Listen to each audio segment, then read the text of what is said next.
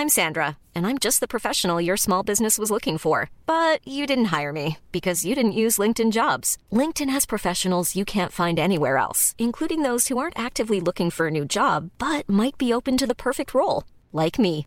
In a given month, over 70% of LinkedIn users don't visit other leading job sites. So if you're not looking on LinkedIn, you'll miss out on great candidates like Sandra. Start hiring professionals like a professional. Post your free job on linkedin.com/people today.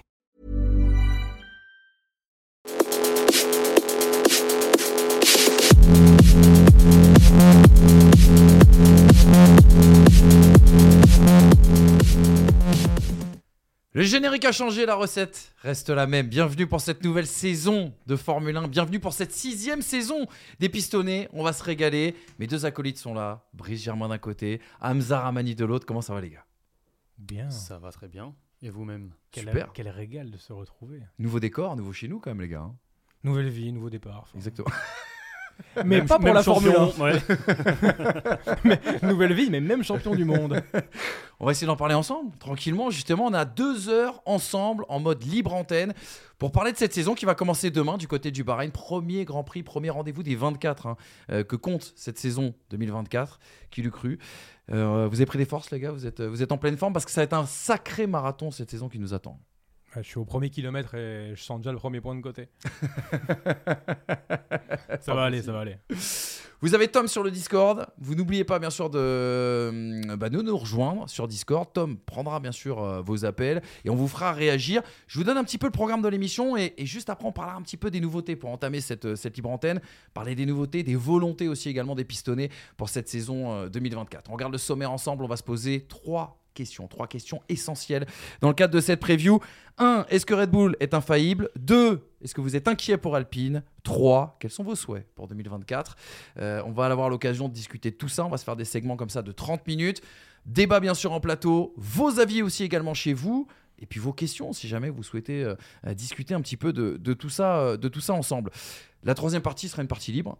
Les souhaits pour 2024. Individuellement, bien sûr, on dira ce que nous on souhaite pour 2024 et vous nous appelez pour parler des sujets euh, bah, dont on n'aura pas parlé, de vos pilotes préférés. C'est vraiment votre partie. C'est important en tout cas que vous soyez avec nous et que vous partagiez comme ça les, avis et les choses qu'on n'aurait pas pu dire pendant cette émission. Les nouveautés des pistonnés, les gars. Vous l'avez vu, le décor a changé. L'esprit, bien sûr, reste le même. Et on a une volonté, les gars, cette année. C'est. Je pense qu'on a fait de belles choses en plateau. L'idée, ça va être de sortir aussi également du plateau et de d'élargir l'expérience pistonnée. Bah ouais, parce que comme ça au moins on pourra vous montrer euh, d'autres trucs euh, sur les pistes, euh, ce qu'on peut vivre en dehors de tout ça, et puis et puis voilà faire du contenu un peu un peu différent pour que on soit pas qu'une émission de plateau, mais qu'on puisse donner tout ce qu'on est en dehors à, notre communauté qui, est, assez nombreuse, donc on va essayer de leur faire plaisir avec plein de trucs. Qu'est-ce qu'il souhaite faire, Hamza Ramani, cette année en 2024 C'est qui les interviews que tu as envie d'avoir dans les pistonnés, Lando les voyages que tu as envie de faire, les reportages que tu as envie de faire? Alors, euh, j'aimerais apprendre des choses. Donc, euh, l'individu que tu as cité, Brice Germain, disons que Alex Albon, euh, voilà, j'apprends un peu plus de, de- de- de choses. Après, il y a aussi des questions à, à poser. C'est avant tout une histoire d'intervieweur plutôt que d'interviewer. Exactement. Mais euh, Dirais-tu ça par rapport à la magnifique interview que tu as réalisée de Théo Pourchère au mois de décembre? Disponible À sur la chaîne FT Sport, à regardez. qui on souhaite euh, tout le bonheur du monde Complètement. au Japon et du succès sportif. Et puis on, on aura l'occasion d'en d'en parler cette saison. On aura l'occasion de parler aussi de, de la F2, parce qu'on a encore pas mal de pilotes et de belles chances françaises en, en Formule 2 avec Isaac Adjar et, et Victor euh, Martins. Donc euh, on verra. On a, je pense, on- une belle saison euh, qui, nous, qui nous attend euh, en F1, en F2. On suivra évidemment la Super Formula. Et puis j'aimerais aussi revenir parce que très rapidement, euh, pour pas faire une, une très très longue intro, euh, je suis tombé un jour à la Fnac sur un excellent livre euh, que je ne connaissais pas. Qui... Encore la, la Formula Encore en 80 tours. Mais J'ai C'est signé Emmanuel. Moine. Mais tu sais qu'ils ont déjà tout vendu, c'est bon. Quasiment. Quasiment. Quasiment Franchement, tout vendu, paraît-il. franchement, Quasiment. C'était et Tu sais que c'est du. Versace, ça. Hein Maintenant, oui. Eh, ça paye, hein, ça Non, je-. Le métier d'écrivain, les gars, je vais pas vous raconter d'histoire, mais en tout cas, c'est vrai que ça fait plaisir. T'as pu payer quoi pour un aller-retour à Arcachon Non, un scooter 50 cm3 avec casque, D'occasion. gants et. euh, D'occasion, et, Et c'est un 7000 Kimco. bornes. Et c'est Ouais. un Kimco. Exactement. 7000 bornes dans le monde du scooter, euh, c'est l'équivalent de. 7000 bornes, un, livreur, c'est 6 mois, de... c'est six mois pour un livreur. C'est une Mercedes W140 au Maroc. C'est fatigué, quoi. C'est quasi, quasi. Les gars, il y a quelques messages déjà dans le chat. On vous lit bien évidemment aussi dans le chat. Si vous ne voulez pas réagir euh, directement, eh bien, euh, en appel avec nous. Fessal nous dit Hamza is back. Quel plaisir après avoir suivi la canne. T'as été épatant, Hamza. Je voulais le féliciter ici même sur ce plateau parce qu'on l'a suivi, bien sûr. Gilles aussi qui nous dit Nouvelle coupe. Brice, t'aurais pu faire la buzz cut. Qu'est-ce que c'est que ça? Je sais pas. Non, j'ai fait Vettel 2017 Exactement. en Hmm. Australie. Ça veut dire que dans 6 mois, je suis au fond du trou. Jean nous dit Brice Germain président. Bref, vous voyez, il y a plein de belles choses en tout cas sur, euh, sur, La ce, République. sur, ce, sur ce chat. C'est moi Oh putain. Les, C'était un les- personnage Mario Kart ou quoi Les rendez-vous, les gars, restent les mêmes, en fait. hein, J'ai oublié de le préciser. Le lundi, on sera bien sûr toujours en, en débrief. Lundi à midi pour le sortie de la, de la débrief du, du, du- du week-end et surtout de la course précédente. Et puis le mercredi, on va bouger les meubles. On appellera toujours ça le mag, mais on sera pas systématiquement en plateau. On va essayer de vous proposer des reportages, plein de belles choses. Demain, d'ailleurs, on part au Qatar avec Polo. On va essayer de vous, faire un joli sujet euh, WEC et essayer d'aller retrouver aussi certains anciens pilotes de F1 qui sont désormais en endurance. On partira 2-3 jours comme ça et je pense que le reportage vaudra le coup. Ça arrivera très très vite, bien sûr, sur, euh, chez, chez FTS. Je vous rappelle, les gars, Polo, notre réalisateur est aussi notre rédacteur en chef. Donc il va falloir être très très très très très très bon parce que euh, voilà, il va nous juger et nous dire à l'oreille ce qui, ce qui va, ce qui va pas. Les gars, le sommaire, on l'a vu tout à l'heure. Les trois questions qu'on s'est posées. Vous réagissez bien évidemment tout au long de cette émission. Le Discord avec Tom. Le chat aussi également. YouTube Live, Twitch. On vous lit. On essaye de répondre à tout ça. Et la première question, les gars. Est-ce que Red Bull est infaillible? Je crois qu'on n'a pas de jingle. Crois qu'on n'a pas de jingle, on va le faire sans bien sûr. Est-ce que Red Bull est infaillible? Petit tableau déjà pour commencer. On a quitté bien sûr euh, cette écurie euh, autrichienne qui a marché sur la Formule 1 l'année dernière avec ce total de 95,45% de victoire. Il y a eu ce nouveau concept, une petite surprise, même si on vous l'avait annoncé sur le plateau des, des pistonnets, cette fameuse RB20 que la concurrence annonce en avance par rapport aux autres. On a parlé d'une demi-seconde, certains ont voulu, sont même allés jusqu'à parler d'une seconde. On aura une réponse dès demain, dès ce jeudi bien sûr en, en essai libre. Puis un petit tour aussi également de la concurrence. Ferrari a gagné une seconde au tour par rapport au test de 2023 à Bahreïn. Mercedes, selon l'aveu même de Lewis Hamilton, semble être le plus agréable, en progrès, plus agréable à conduire. Mais il y a la gestion des pilotes dont on va aussi parler quand on parle de Mercedes et de Ferrari. Le cas Carlos Sainz qui va aller chercher un nouveau contrat, qui se fait déloger par Lewis Hamilton pour 2025. Est-ce qu'il sera toujours Team Spirit?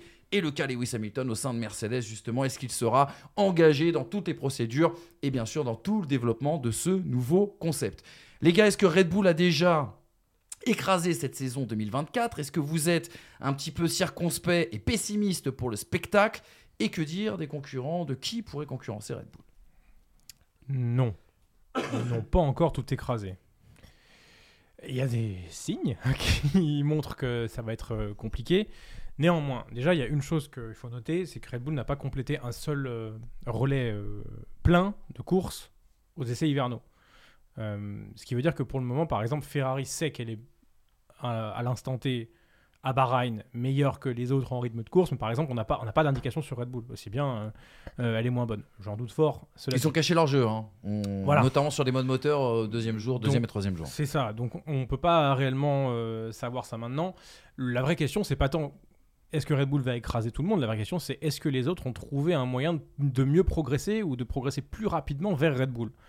Parce qu'avec ce nouveau concept-là qu'amène euh, Adrian Newey, il s'offre la possibilité d'avoir encore une marge d'avance parce que le concept euh, précédent était arrivé presque à son optimum avec la fin de la RB19, donc potentiellement rattrapable, est-ce que c'est ce qu'on a vu sur la fin de, la fin de saison 2023 Là, avec un nouveau concept, ils reprennent une marge d'avance. La question, vraiment, ça va être quid des autres en termes de progression? Euh, Et c'est ça qui va nous déterminer si, si Red Bull va tout dominer ou non. Euh, donc, euh, les premiers Grands Prix sont pas très représentatifs avec Bahreïn et Jeddah. Euh, attendons l'Espagne. Et après, en Espagne, si on voit que c'est comme l'année dernière, peut-être qu'effectivement, on va devoir attendre l'été, puis le retour de l'été. Bref, les, up- les, les, les upgrades. 2026. Euh, et, puis, euh, et puis pourquoi pas 2026, effectivement. Hamza, toi, t'es vraiment pessimiste pour 2024 Non, pas forcément pessimiste. Euh, J'attends de voir parce que je pars du principe qu'une euh, séance ou que plusieurs séances euh, d'essai de pré-saison ne reflètent pas forcément ce que l'on va voir euh, sur les 24 Grands Prix en l'occurrence.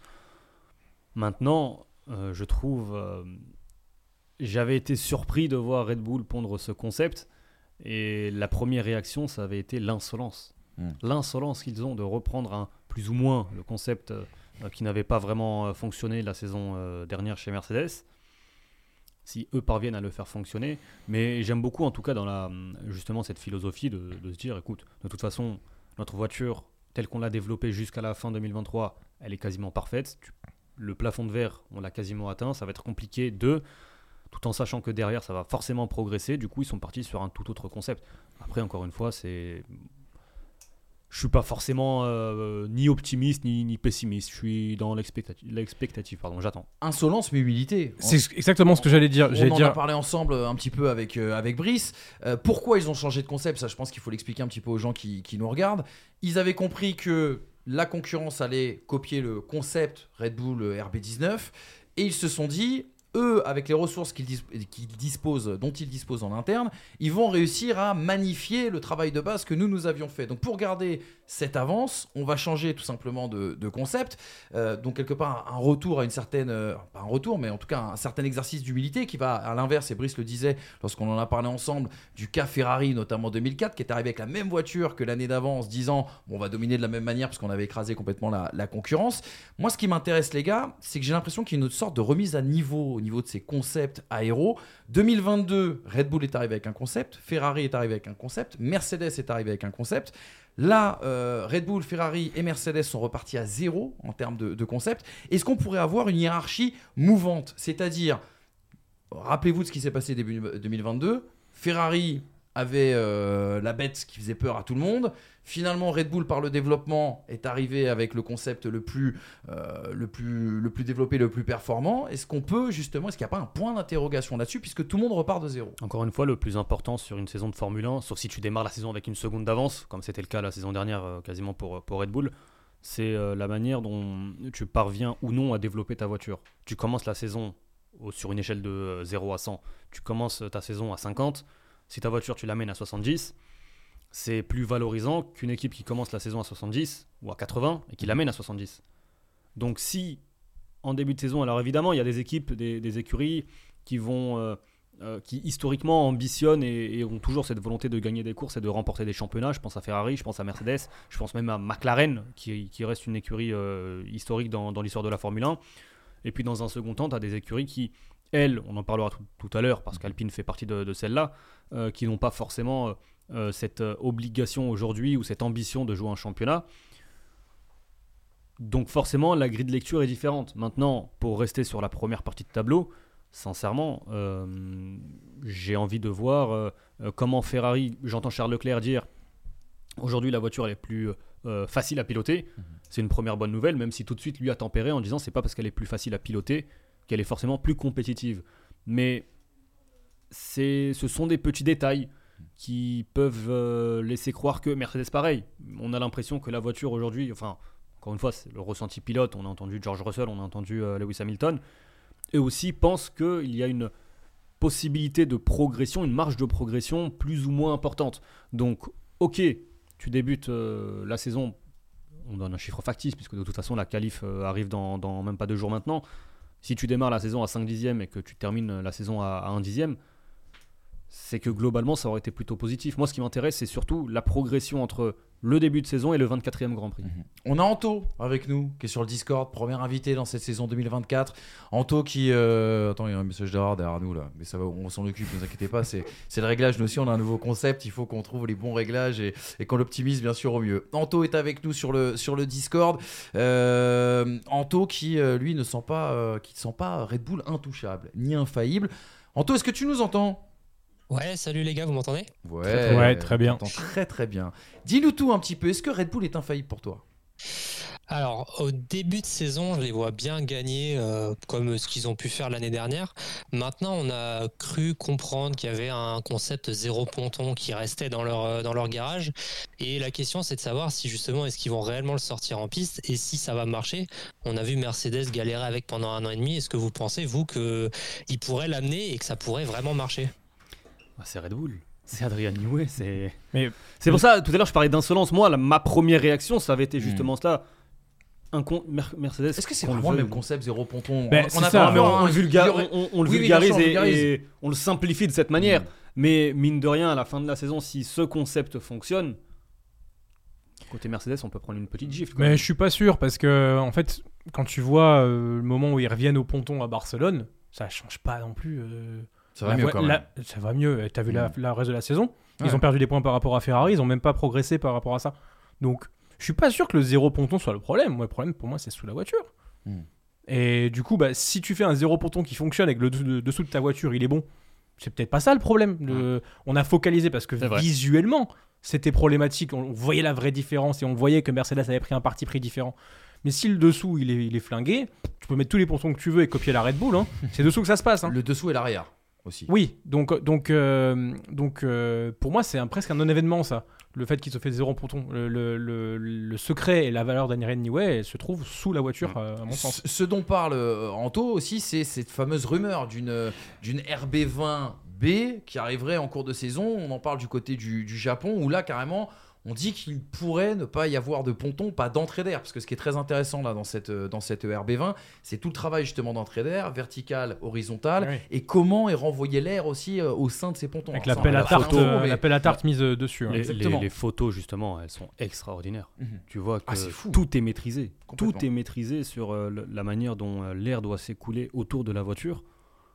Franchement, je... en fait, tu as l'impression que c'est une, une colorimétrie qui a été installée de manière supplémentaire sur cette voiture, que ça fait partie du décor de la voiture. Tellement les images, je pense qu'on les a tous vues passer sur les réseaux sociaux.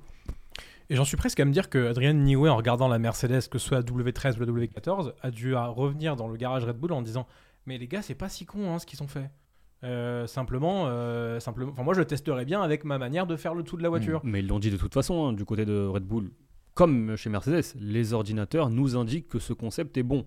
Sauf que du côté de Mercedes, on n'a jamais réussi à le matérialiser en piste. Hmm. Là où Red Bull, effectivement, a peut-être un avantage avec des têtes pensantes, et notamment une, euh, pas seulement, hein, parce que ce serait aussi réducteur de, de réduire Red Bull euh, et de la conception d'une Red Bull à Adrian Newey.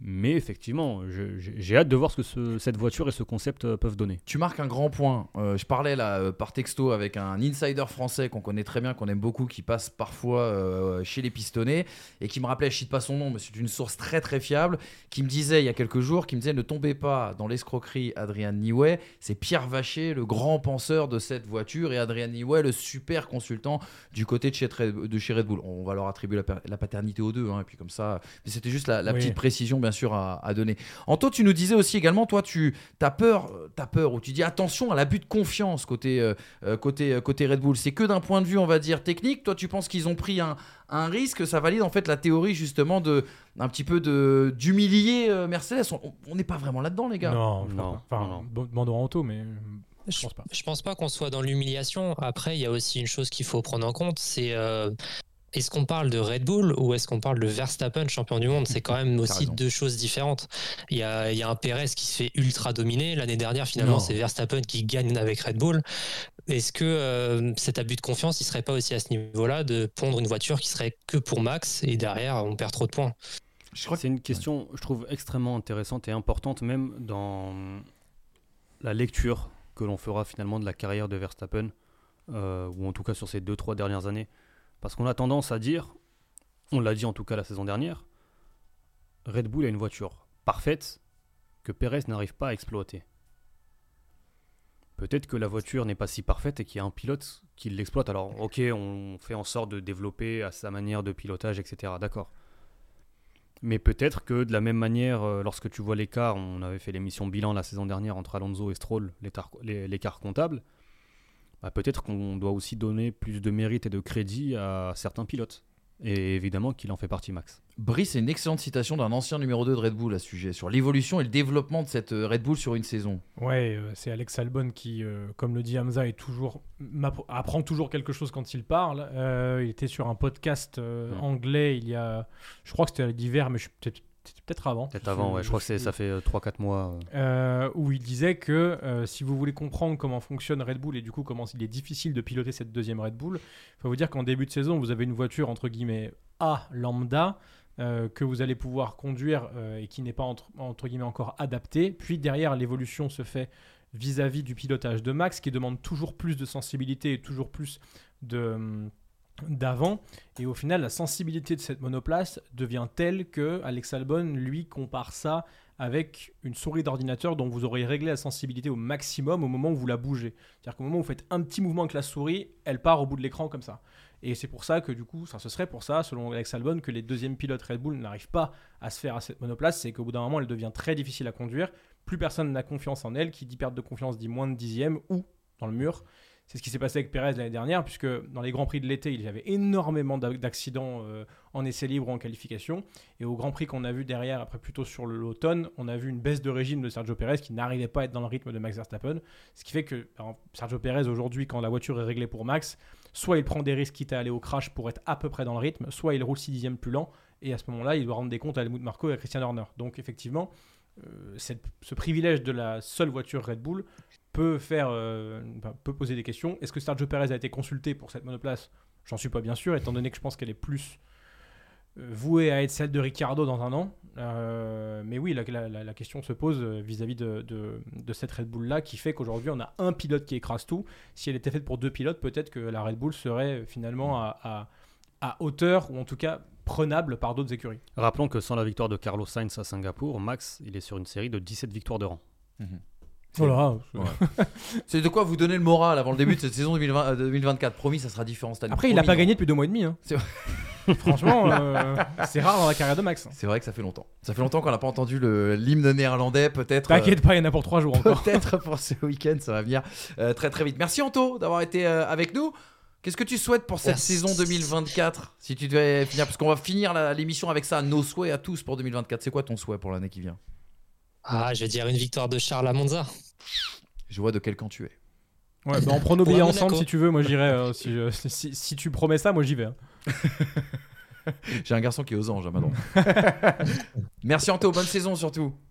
Merci, Salut, merci à Anto. vous. Ciao, ciao, bonne Et régale-toi. Vous faites comme Anto, les gars? Excuse-moi, Hamza. Euh, L'histoire de l'hymne néerlandais à, à Bahreïn pour redonner peut-être le sourire à une partie Ouais. de, notre, de nos auditeurs. 5 abandons à Sakir pour Max Verstappen.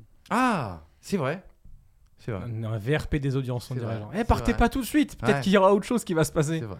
Écoute, on, on sera là, on sera là bien sûr pour. Vous faites comme Anto, hein? vous nous appelez sur le Discord, le lien, je crois, est dans le, le live YouTube et aussi également dans le live Twitch. C'est juste un aparté que j'ai fait sur, euh, sur Wina, mais je, je voulais dire à Hamza, tu sais qu'à l'Euro, il y a Pays-Bas-Autriche. Oui. On va avoir l'enchaînement des deux hymnes Mais t'as vraiment pris les places d'ailleurs ou pas? Non, j'ai fait une vanne. Ah oui, d'accord. Parce que je savais pas, ça m'a mis le doute. J'ai réécouté l'émission, je fais, mais il a pris les places. Je suis sûr Non, qu'il a non, pris je voulais placer la vanne. D'accord, ok. Très bien joué. Bon jeu d'acteur. On est revenu. en Ah, tout mais cas. 4 ans de théâtre, qu'est-ce que je te dis L'acteur studio a tourné. J'adore Alonso et je le dis pas depuis le début. hein, tu vois. Ah, tu joues bien. tu joues très très bien. Euh, vous faites comme Anto, vous nous appelez bien sûr pour nous donner vos, vos avis. On reste toujours sur ce premier sujet. Red Bull est-il infaillible? Petite indiscrétion les gars aussi également qu'on n'a pas pu euh, vous partager parce qu'on n'a pas fait d'émission pendant cette intersaison. Euh, on avait un copain à nous, Lucas Parlefin, qui était euh, invité par Red Bull à la présentation justement de cette E ERB20. Et Lucas nous a dit un truc, c'est qu'il y avait deux parties qui étaient cachées sur cette E ERB20 au moment de sa présentation. Les pontons, on ne savait pas s'il y avait d'ouverture ou pas. On a vu par la suite que c'était assez complexe avec des ouvertures verticales, horizontales. Mais aussi, il y aurait un secret de fabrication important qui serait derrière la voiture. Le diffuseur notamment était caché. Tout l'aspect euh, arrière était caché. Donc il pourrait y avoir aussi également des choses en tout cas novatrices à ce niveau-là. Le plus important. Les gars, on- vous savez qu'on est la seule émission en France qui aime bien Helmut Marko.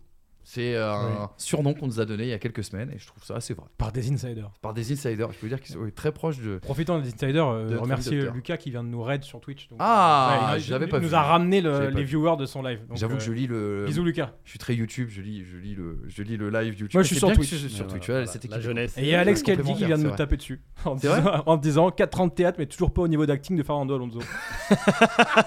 si t'aurais si t'aurais pu, si, t'avais pu faire ces vannes en plateau, Alex.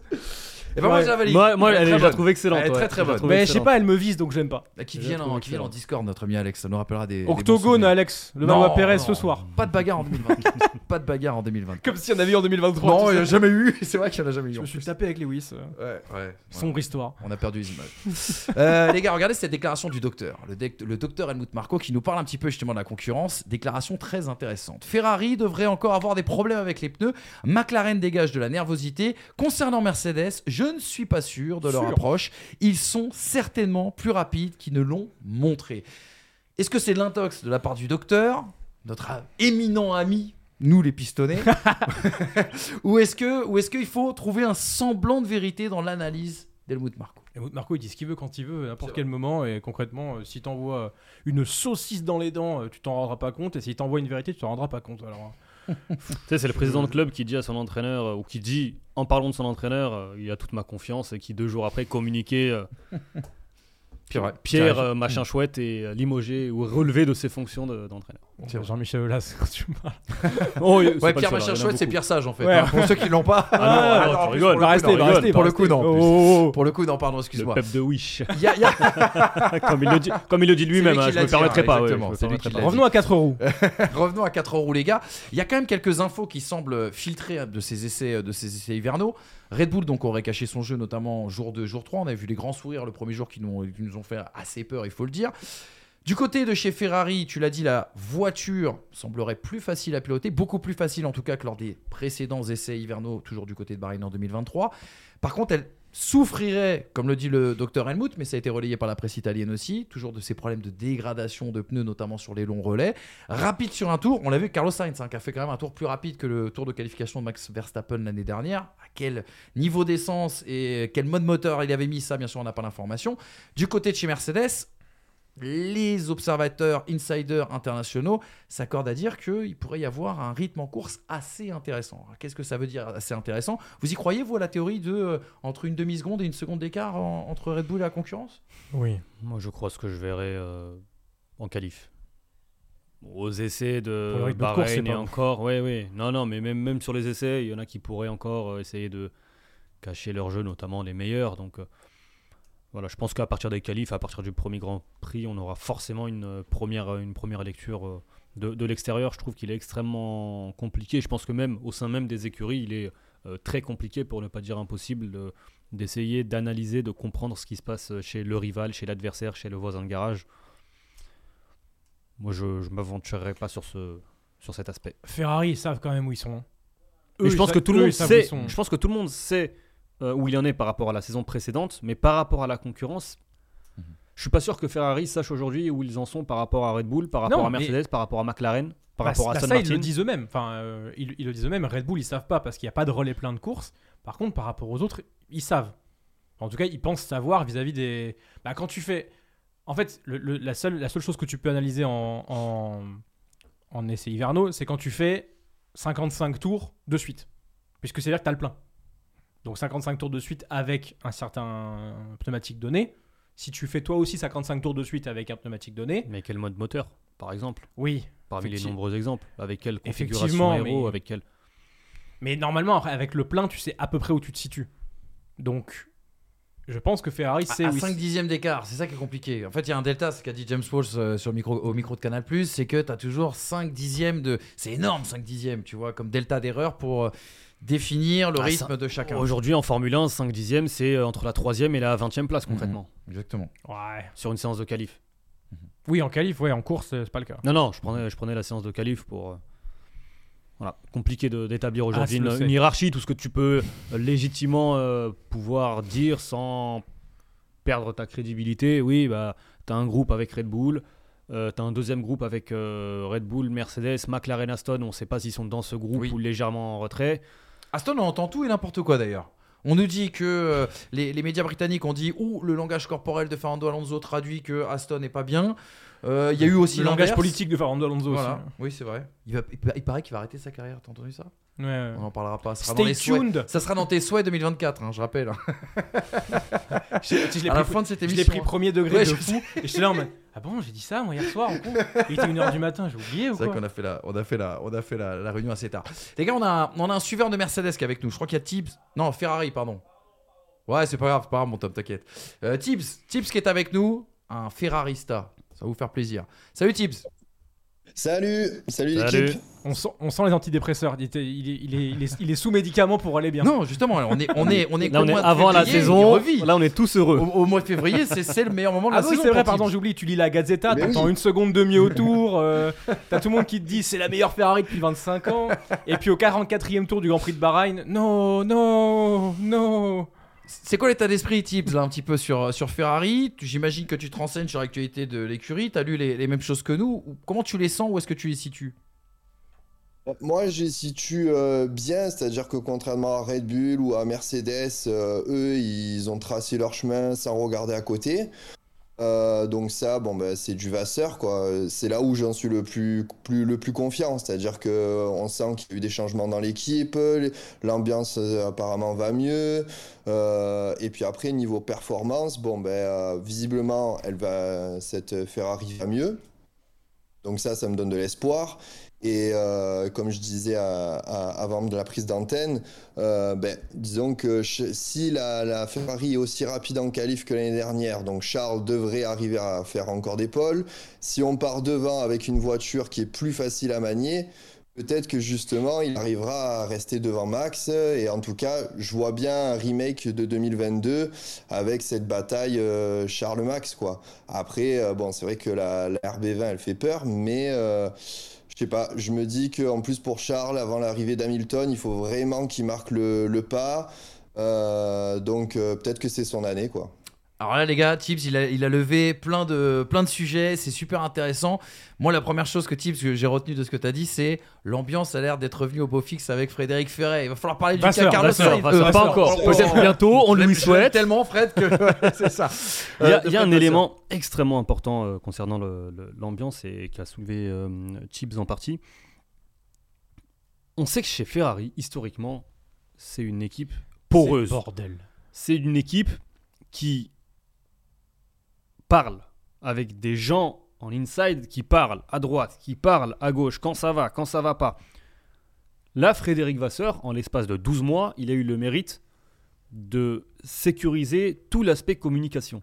Hamilton, qui signe chez Ferrari sans avoir la moindre fuite Mm. provenant d'Italie, Euh, c'est de l'ordre de l'inédit. mais Il paraît que la fuite eu. était à Brackley. La fuite, la fuite, paraît-il, elle vient de Toto Wolff. euh, et et- et Ouais. qui, qui a sorti l'info? C'est Sky, Ouais. Angleterre. C'est vrai, t'as raison. C'est pas Sky attends, Italia. vrai, En, octobre, il y avait déjà des bruits. Hein. C'est-à-dire que euh, faut pas non plus oublier que cet été, ça a fait du remous. T'avais Formula 1 Et en aussi. octobre, ça a refait du remous. Ça a refait du remous. En attendant, il y a eu une prolongation de contrat pour Lewis Hamilton. Et à partir du moment où il y a eu cette prolongation, tu te dis à aucun moment, fin janvier, Hamilton s'engage chez Ferrari. Mm. Donc, je ne sais pas con- quand ont eu lieu les négociations. Est-ce que c'était euh, dès l'été dernier? Est-ce que euh, après la prolongation, avant la prolongation, il y avait déjà un accord tacite? J'en sais rien. Tout ce que je dis, c'est que le plus gros transfert de l'histoire de la Formule 1, personne chez Ferrari et personne en Italie n'a fait fuiter cette information. Et ça, c'est déjà une première victoire, justement dans cet aspect ambiance, Mhm. dans cet aspect. Enfin, Com- excuse-moi, vas-y. non, non, mais dans cet aspect communication, dans cet aspect vivre ensemble. Il y en a un qui peut gâcher l'ambiance, c'est Carlos Sainz, les gars. Il a pas de contrat pour 2025. Est-ce qu'il va jouer son Vatou Est-ce qu'il va la jouer solitaire? Est-ce qu'il va être Team Spirit? Est-ce qu'il peut être le loup dans la bergerie? Euh, Moi, ce que, ce que Tibbs a dit et qui était très intéressant, et on va aussi rebondir en même temps là-dessus, c'est la situation de Leclerc. Il va falloir qu'il marque, euh, marque son empreinte sur Qui l'écurie, sur marque, Sainz. et surtout qu'il ouais, marche sur Sainz et qu'il montre son leadership avant l'arrivée du de la légende Lewis Hamilton. Ah, Il joue très gros, Hamil- euh, Leclerc. Je Hein pense qu'il joue très très gros Ah oui, oui, cette cette saison. saison, oui. Donc, euh, Ben, C'est-à-dire qu'il va, il va quand même falloir euh, convertir tout ce qu'il peut convertir, euh, ne pas laisser le doute s'emparer de lui, parce que Carlos Sainz, concrètement, il va rien avoir à perdre, et des Silverstone 2022, il va en faire, je pense. Euh, Enfin, s'il a l'opportunité, mais je veux dire, il va, pas, hum, ce sera pas le coéquipier modèle à mon avis euh, de, Charles Leclerc, sauf si évidemment il y a potentiel de jouer quelque chose pour Charles Leclerc et lui rien du tout. Mais je vois pas comment ça peut arriver ça. Donc euh, oui, Charles Leclerc joue énormément parce qu'il va, il va falloir qu'il utilise cette SF24 au plus haut des potentiels pour qu'à aucun moment, en fait, Lewis Hamilton arrive dans une position de confort chez Ferrari. S'il arrive dans une position de confort chez Ferrari et que Charles Leclerc lui-même a des doutes après la saison 2024, euh, c'est pas du tout la meilleure manière de commencer une collaboration. Il a commencé la collaboration avec Sébastien Vettel sur, euh, sur euh, juste une signature chez Ferrari, une excellente année chez Sauber. Et à ce moment-là, effectivement, le plein de confiance avait fait que il avait pu pas dominer, mais en tout cas être au niveau de Sébastien Vettel dès la première année. Là, si Carlos Sainz lui met encore des bâtons dans les roues au niveau du championnat, ça peut effectivement, effectivement peser sur, euh, sur Leclerc. Johan nous dit sur le, sur le chat, euh, sur, euh, sur YouTube, euh, Sainz, s'il est malin, il va tout donner cette année. Je pense qu'il est malin, je pense qu'il va tout donner cette année. Cyril nous dit, tant qu'il n'y a pas de contrat, Sainz sera... Attends, ne sera pas un problème.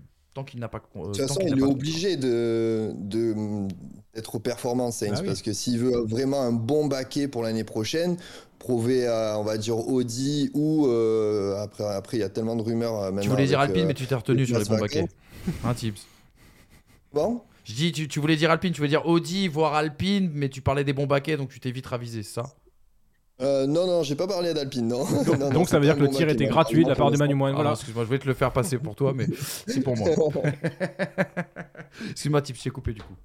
Après, euh, sur euh, la, la rivalité Charles-Sainz, euh, mine de rien, Sainz, il- s'il est euh, dans les roues de, de- de Charles l'année dernière au niveau comptable, au niveau classement, c'est aussi que Charles a encore eu une année un peu noire euh, niveau abandon, niveau erreur. Donc, euh, est-ce que Sainz, à part la victoire à Singapour, euh, est-ce qu'il a vraiment fait une très bonne saison? Euh, Je suis pas, pas convaincu, quoi. Ouais, mais c'est la deuxième sur 4 hein, où ça arrive. 2021, c'est la même chose. Donc, euh, tu vois, à la fin de l'année, Sainz il finit devant Leclerc au classement. Donc, Oui. euh, Charles, quand il n'a pas forcément la voiture, parfois euh, c'est bien d'avoir un mec à côté qui euh, met les points et qui justement permet d'assurer la place au constructeur que Charles euh, assure de par son talent. Mais euh, il y a quand même quelques points qui lui échappent, euh, certes par malchance, mais aussi par, par quelques erreurs. Mais on va pas revenir là-dessus parce que Non, et puis c'était le pire début de carrière. ça- on va se déprimer, on va déprimer. Ouais, ouais. C'était le, pire début de saison de sa carrière. Il n'est pas obligé de renouveler le début de saison 2023 chaque, chaque saison. On peut peut-être ouais, être un mais petit peu on plus espère, on espère.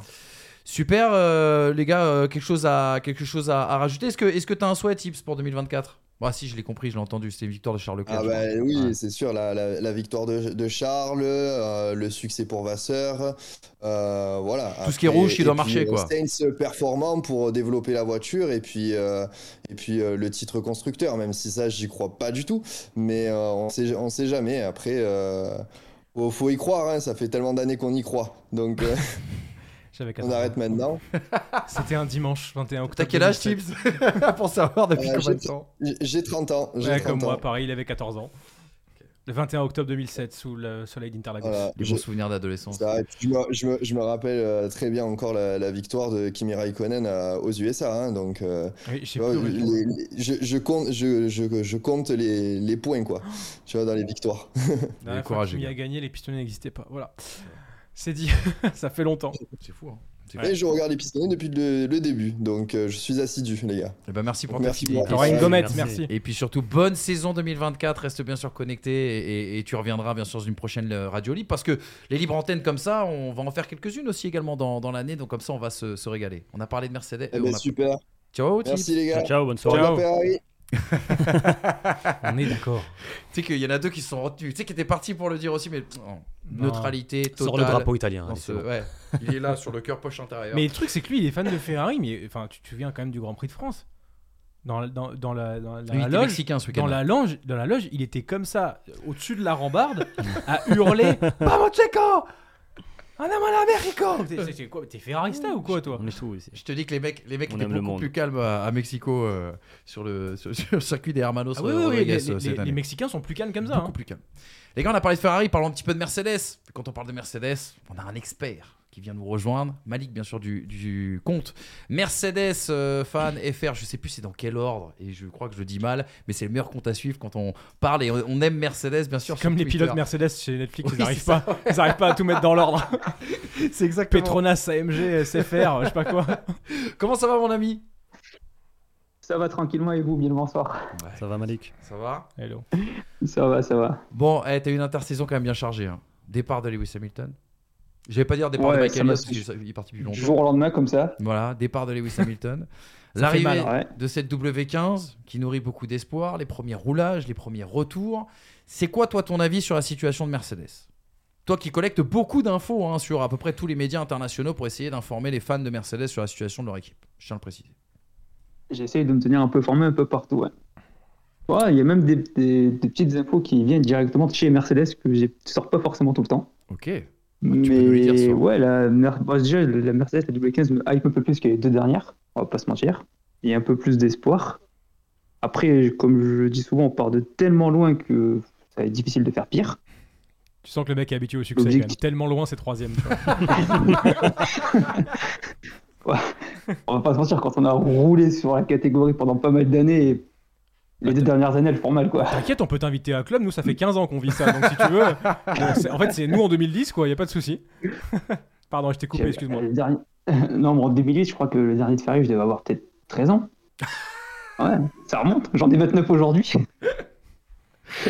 Voilà. Une génération sacrifiée. C'est Ouais, comme ça qu'on vraiment, appelle un, fan de Ferrari qui a moins de 30 ans. Oh, J'espère que pour Mercedes, ça va durer moins longtemps que, que Ferrari. hein. Moi, j'espère pas. Je veux que vous souffriez pareil. Non, mais sinon, il y a un peu, il y a un peu d'espoir, mais j'ai surtout l'impression que ces derniers temps, il y a deux discours contradictoires chez Mercedes. On a Toto et Georges qui semblent assez confiants. Et depuis hier, il y a Lewis qui, qui est un peu plus sur, euh, sur, la, sur la réserve et sur le frein par rapport à Ferrari et Red Bull.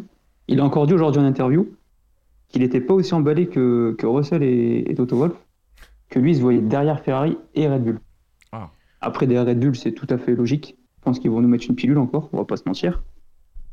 Mais après, je pense que je pense qu'on peut faire jouer égal avec Ferrari. Peut-être pas les, peut-être pas les avoir tout de suite, mais je pense qu'on part mieux armé que les, que les deux dernières années. Ouais.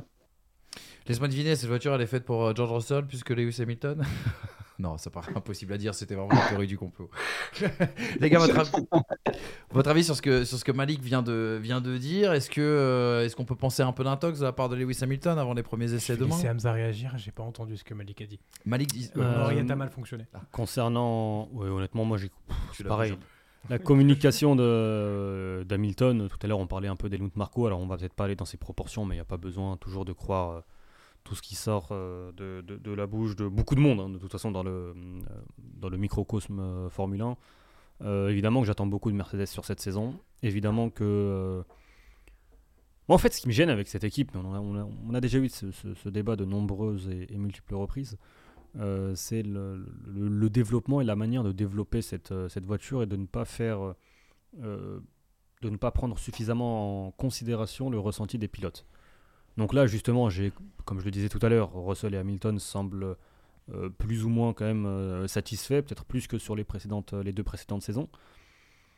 Maintenant, euh, ça va être une vraie saison de transition pour Mercedes dans le sens où il y a quand même un pilote installé depuis une décennie. On Ouais. est quoi, 2024 Oui, une ça. décennie.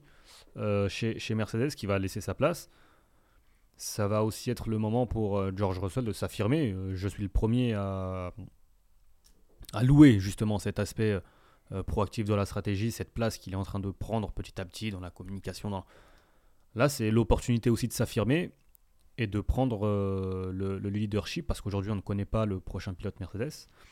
On ne connaît pas quelle est la stratégie aussi, tout simplement. Est-ce que tu pars sur un Alonso un an? Est-ce que tu Hmm. pars sur un Antonelli? Mais Antonelli, de toute façon, quoi qu'il arrive, il faudra lui laisser le temps de jeune, performer. C'est trop jeune. Vous l'imaginez à je- 17 ans chez Mercedes? Moi, j'ai vraiment du mal. Moi, je n'exclus bah, rien. Je, Ah bon? je, je n'exclus rien, mais de toute façon, pour ne pas Il faut la exclure mettre au point, Antonelli, cette euh, voiture aussi. Puis de la part d'un Wolf qui a laissé 4 ans Russell chez Williams. Ah oui, je vois quel message pourquoi- Ouais, c'est peut-être une erreur. Peut-être qu'il s'est rendu compte de son erreur. C'était une Parce erreur? que, Ah, tu veux dire de pas assez yeux- préparer la, suite À mes Euh, yeux, c'était une erreur. Alex Caldi de- qui veut dire quelque chose sur George. Non, mais à, mes yeux, c'était une, erreur de laisser euh, euh, George Russell aussi longtemps sur la touche pour privilégier Bottas parce que tu avais la stabilité du résultat Sauf que le jour où tu devais avoir besoin de, avais besoin de ton numéro 2, bah, le, le numéro 2 n'était pas là. Donc, euh, est-ce Ah, qu'il a envie de renouveler les mêmes horaires? Et puis, il y a une, une déclaration que j'ai vue aujourd'hui. Alors, peut-être un peu facile de la part de Toto Wolf qui euh, peut-être réécrit l'histoire à, à son avantage, mais qui sous-entend en gros que euh, je pouvais pas me euh, garder Hamilton sur deux ou trois ans parce que derrière il y a Antonelli, on a laissé passer Verstappen euh, en- il y a- une- une- plus d'une décennie maintenant et on pouvait pas refaire la même erreur. Ouais, enfin, tu peux pas tout avoir Bon. non plus. Hein. T'as Hamilton. euh, tu Oui, mais c'est pour ça, c'est pour ça qu'à partir du moment où aujourd'hui tu as pris la décision, non, c'est pas toi qui as pris la décision, mais tu vois Hamilton partir, je pense que euh, Antonelli, tu peux pas l'exclure. Après, peut-être qu'après euh, une demi-saison et allez, 7 ou 8 courses en F2, on comprendra qu'il n'est pas tout simplement pas prêt pour la F1, donc ça va libérer une place.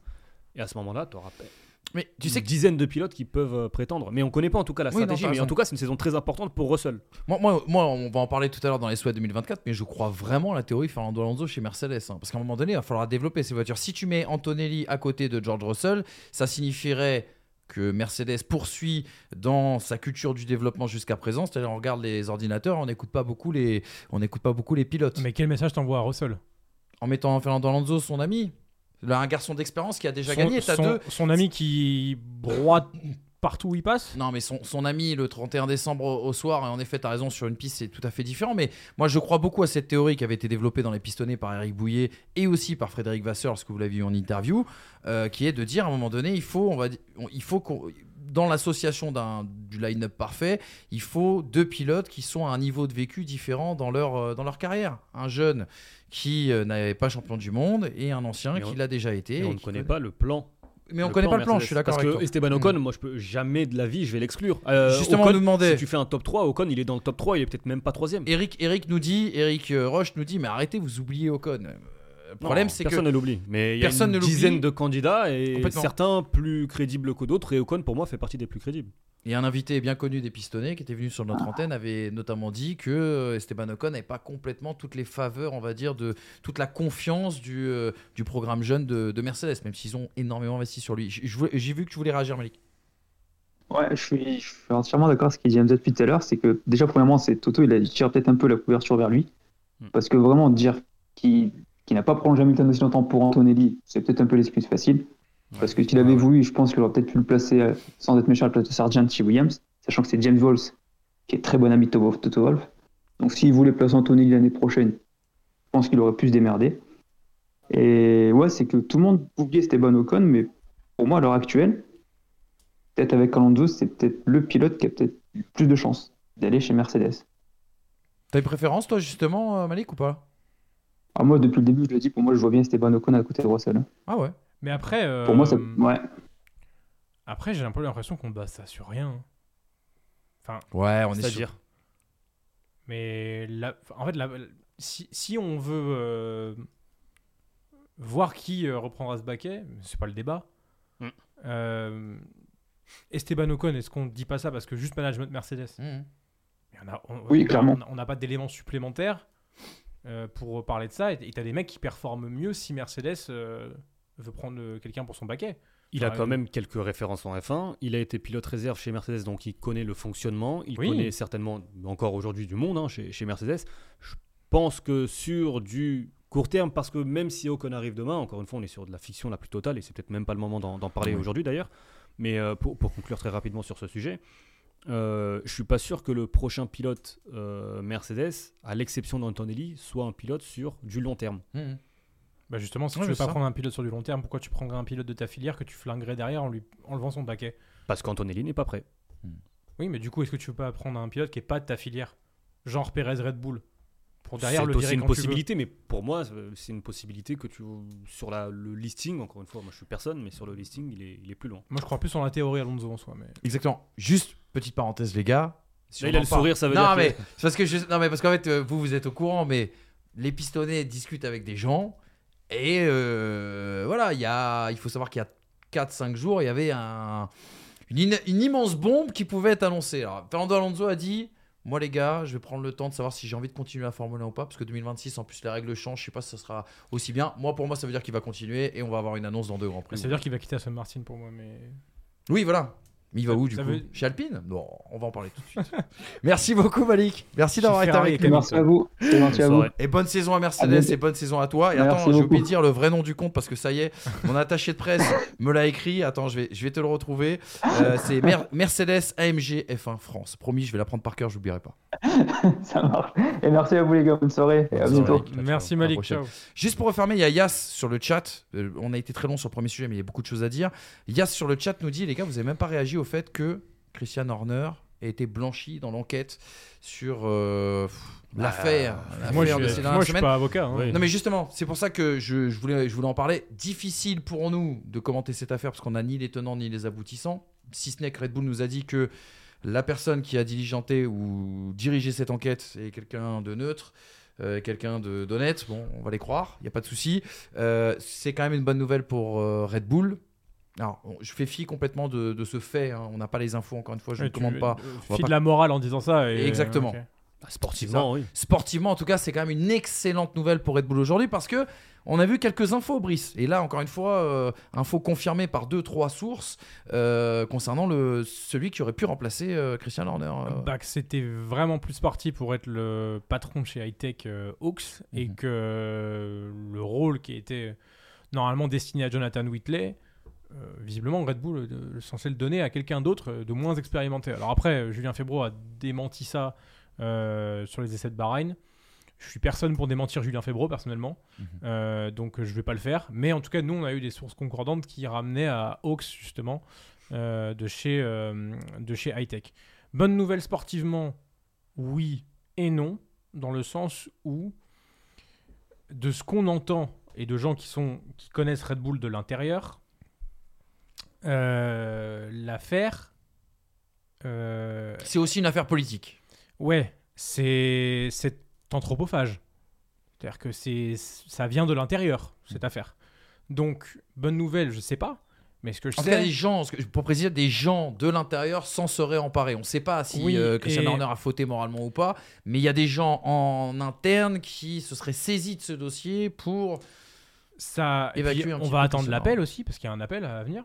Mais ce qu'on sait, c'est que ça a cristallisé les relations entre le clan Verstappen et Red Bull. Mhm. Euh, et que le clan Verstappen a exigé que cette affaire soit réglée au plus vite et avant le début de la saison, euh, sous peine de menacer Red Bull d'attaque en justice par rapport à l'image de son pilote. Euh, donc, il y a quand même des choses un peu bizarres qui se trament chez Red Bull. Je pense qu'on a étouffé quelque chose en interne. Est-ce qu'on a étouffé quelque chose où Christian Horner est coupable J'en sais rien. Est-ce qu'on a étouffé une tentative de déstabilisation politique également de la part de certains acteurs chez Red Bull? Je ne sais pas non plus. Ce qui est sûr, c'est que l'affaire est bizarre. Mhm. Et quand on voit d'où viennent les échos, elle est, biva- elle est vraiment bizarre.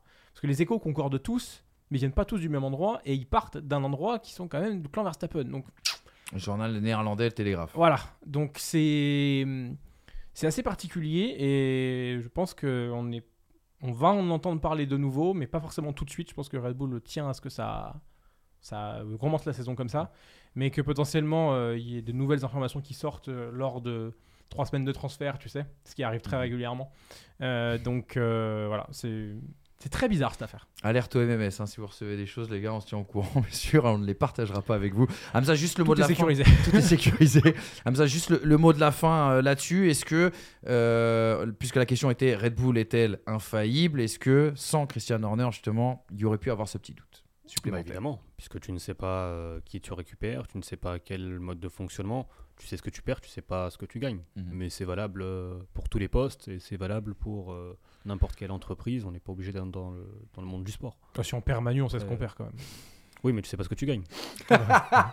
Il est bon. Bravo. Mais c'est pas, c'est valable pour vous. Moi, je sais ce que je perdrai. tu veux une info, euh, Hamza? Parce que je sais que tu nous as posé la question avant le début de l'émission. L'Espagne s'impose logiquement en finale et prive les Bleus de leur premier titre en Ligue des Nations féminines. C'est- faut que je te On n'y arrivera jamais. On n'y arrivera jamais. Bon, les Jeux Olympiques arrivent. C'est pas grave. Vous voyez qu'on est prêt pour cette saison F1. Est-ce que Red Bull est infaillible? On a essayé de répondre bien sûr à cette question. La seule réponse qui nous attend maintenant, c'est les essais, les qualifications, la course aussi dès le Bahreïn. demain, Et puis, purée. on va voir un petit peu le développement aussi également que ça va donner tout au long de cette saison. On sera là pour le suivre et on sera là pour le commenter. Ok. Petit Q-point, les gars. Ben oui, Ah c'est le oui. petit silence parce qu'on change de sujet. Nouveau sujet euh, dans cette libre antenne. J'avais pas capté. Ah non, attends, avant ça, il y a une Si, petite je chose quand même à faire. Je vous rappelle aussi également qu'on a renouvelé notre euh, partenariat avec nos amis de, Winamax euh, qui nous suivent et qui euh, nous accompagnent notamment dans cette nouvelle saison. C'est aussi euh, grâce à eux eh bien, que ce, projet existe encore. Si vous souhaitez bien sûr eh bien, jouer toujours avec modération, eh bien, je vous propose que, bah, de, de regarder cette petite vidéo. Vous allez voir le boss Thomas Dufant vous explique tout. Toi qui aimes le sport, tu sais que depuis longtemps, tu peux utiliser tes connaissances pour gagner de l'oseille. Si tu aimes les courses automobiles et la Formule 1, ça se passe chez les copains de Winamax. En collaboration avec Wina, nous avons cette offre de bienvenue avec le code FT10 et le lien en description. Lors de ton premier dépôt, tu es automatiquement remboursé jusqu'à hauteur de 100 euros et on t'ajoute même 10 balles en bonus. Et comme toujours, c'est strictement interdit aux moins de 18 ans et surtout, c'est pour s'amuser. Allez, bonne chance mon ami. Voilà pour les instructions de Thomas Dufant. Pardon, parce que moi j'ai touché la main parce que les tables sont beaucoup plus petites qu'avant.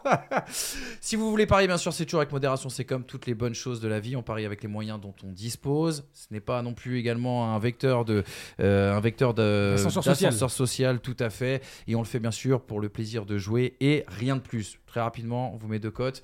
Max Verstappen champion du monde, Red Bull champion du monde. Un 15, non C'est l'avis des marchés. Vous allez voir que les marchés, les marchés sont très pessimistes concernant le spectacle qu'on pourrait avoir dans cette année euh, 2024. C'était un 15 il y a une semaine. On va voir comment elle va évoluer. Ça se trouve, elle a encore baissé. Ça se trouve, c'est possible. Polo est en train de nous caler tout ça, bien sûr, euh, pour vous donner ça.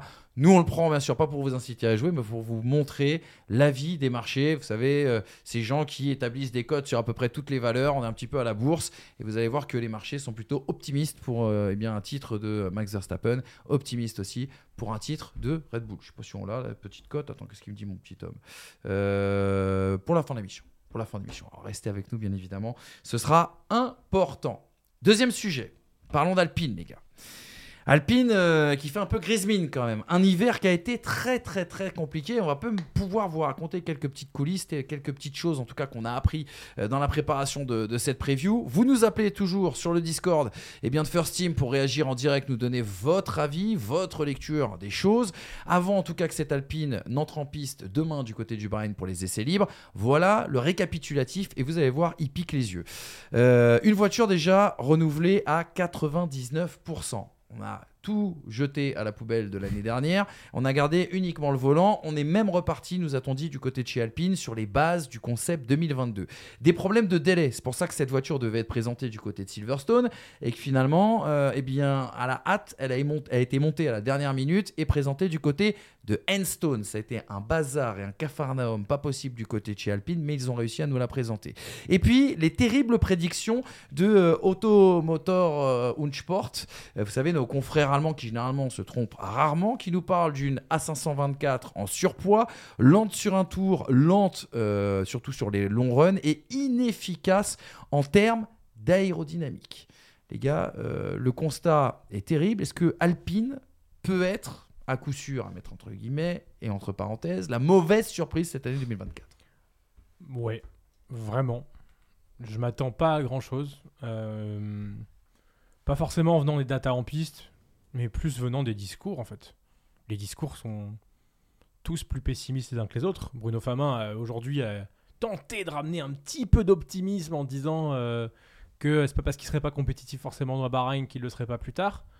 Mais euh, de la mine de Gasly, de la mine d'Ocon et du discours de, notamment de Pierre Gasly au micro de Canal, euh, il y a de quoi s'attendre à pire Mm. que l'année dernière. Alors, tout renouveler à 99% et repartir d'une feuille blanche, c'est une bonne chose quand on n'atteint pas ses objectifs comme c'était le cas d'Alpine l'année dernière. Mais c'est aussi prendre le risque que ce soit, en- que ce soit encore moins bon. Parce que c'est pas parce qu'on on fait table rase que. Pas parce que tu rases ta maison que tu vas en faire une plus solide. hein. C'est vrai, une plus belle. Euh, tu peux te rater une deuxième fois.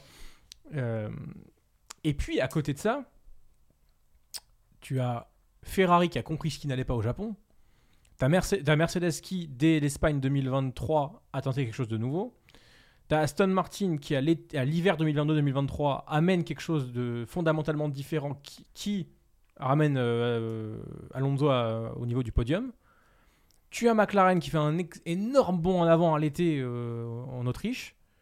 Et aujourd'hui, bah, ceux qui n'arrivent pas à faire ce bond que tout le monde a fait à un moment donné, c'est Alpine. Alors, est-ce qu'Alpine est moins bon que d'habitude ou est-ce qu'Alpine n'arrive pas à suivre le rythme de la progression?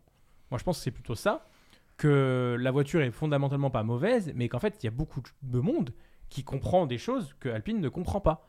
Euh, puisqu'aujourd'hui, Alpine semble être dans les tablettes plus de Williams, plus de Sauber. Ah, je sais pas. On les dit même derrière, euh, on, on les dit, enfin, le- l'article de Automotor euh, und Sport euh, dit justement que ce serait derrière. Après, c'est de la spéculation, hein, je veux pas. Mais en fait, c'est de la spéculation qui est quand même basée aussi sur.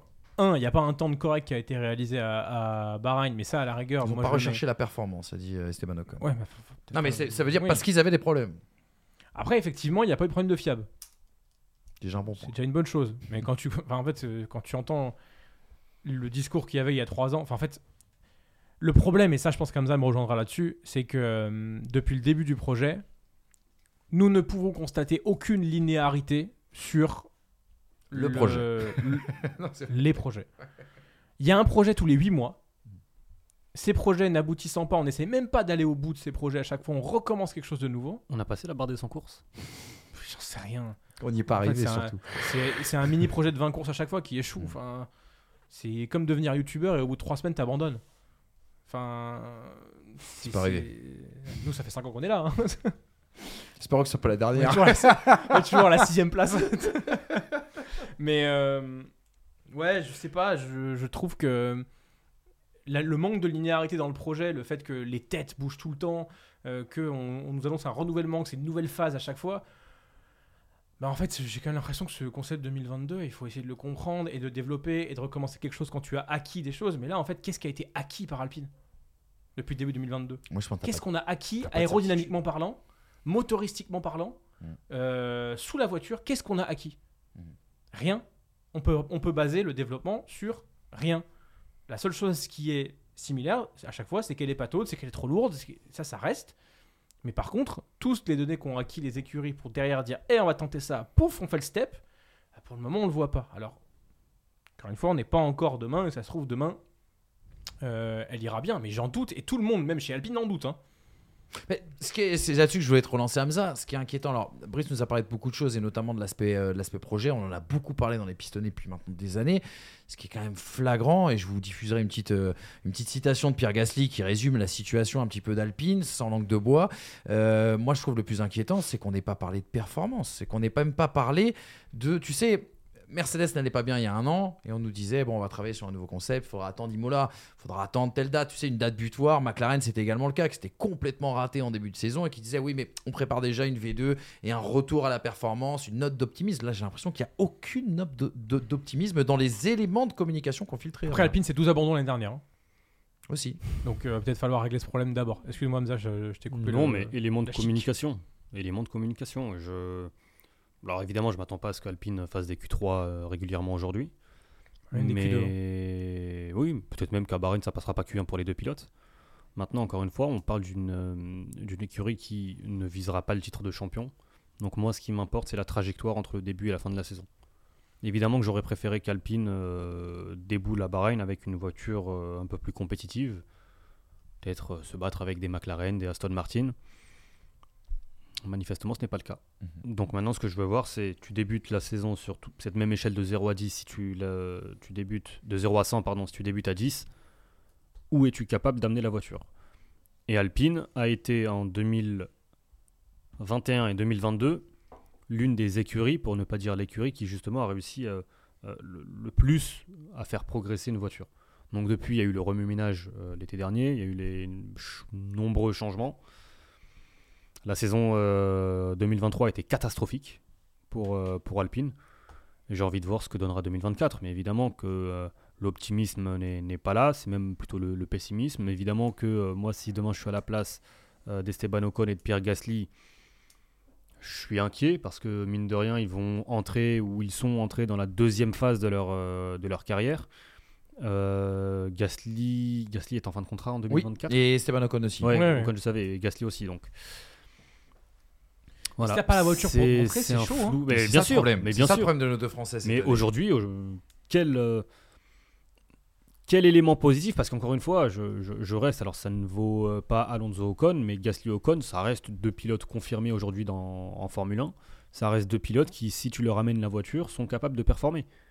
Donc, si demain, la voiture, qui est la neuvième euh, force du championnat sur les 10 écuries, fait régulièrement P11, P12 avec Ocon et Gasly, Oui, ça fera te zéro montres point. différemment. Mais tu auras quand même P11 et P12. Mais Mais, tu vois, fois, Est-ce que les perfs d'Albon aujourd'hui, depuis deux ans, le mettent en position de prétendre plus qu'un Alonso, plus que même un Ocon au baquet, au baquet Mercedes? Alors que Quelque Albon, part, oui. hein. C'est un, peu- Bah c'était un peu oui. le buzz de Ben, 2023. c'est- hein. Mais c'est exactement ce Mm. que moi je veux dire Mm. en soi, mais j'ai pas l'impression qu'on parle avec insistance d'Albon qui irait chez Mm. Mercedes. Ça semble plus se tourner vers. euh, Non, mais après, le débat, on peut le faire à l'infini, tu vois. Après, Oui. je, je- je vois, je Mais vois tu pourquoi dire- tu, tu Red passes par là. Il mais- de- Mm. Russell, il a été, il a Mm. été récupéré par une autre grosse écurie avant Mercedes ou il a végété pendant 4 ans chez, Mercedes, chez Williams?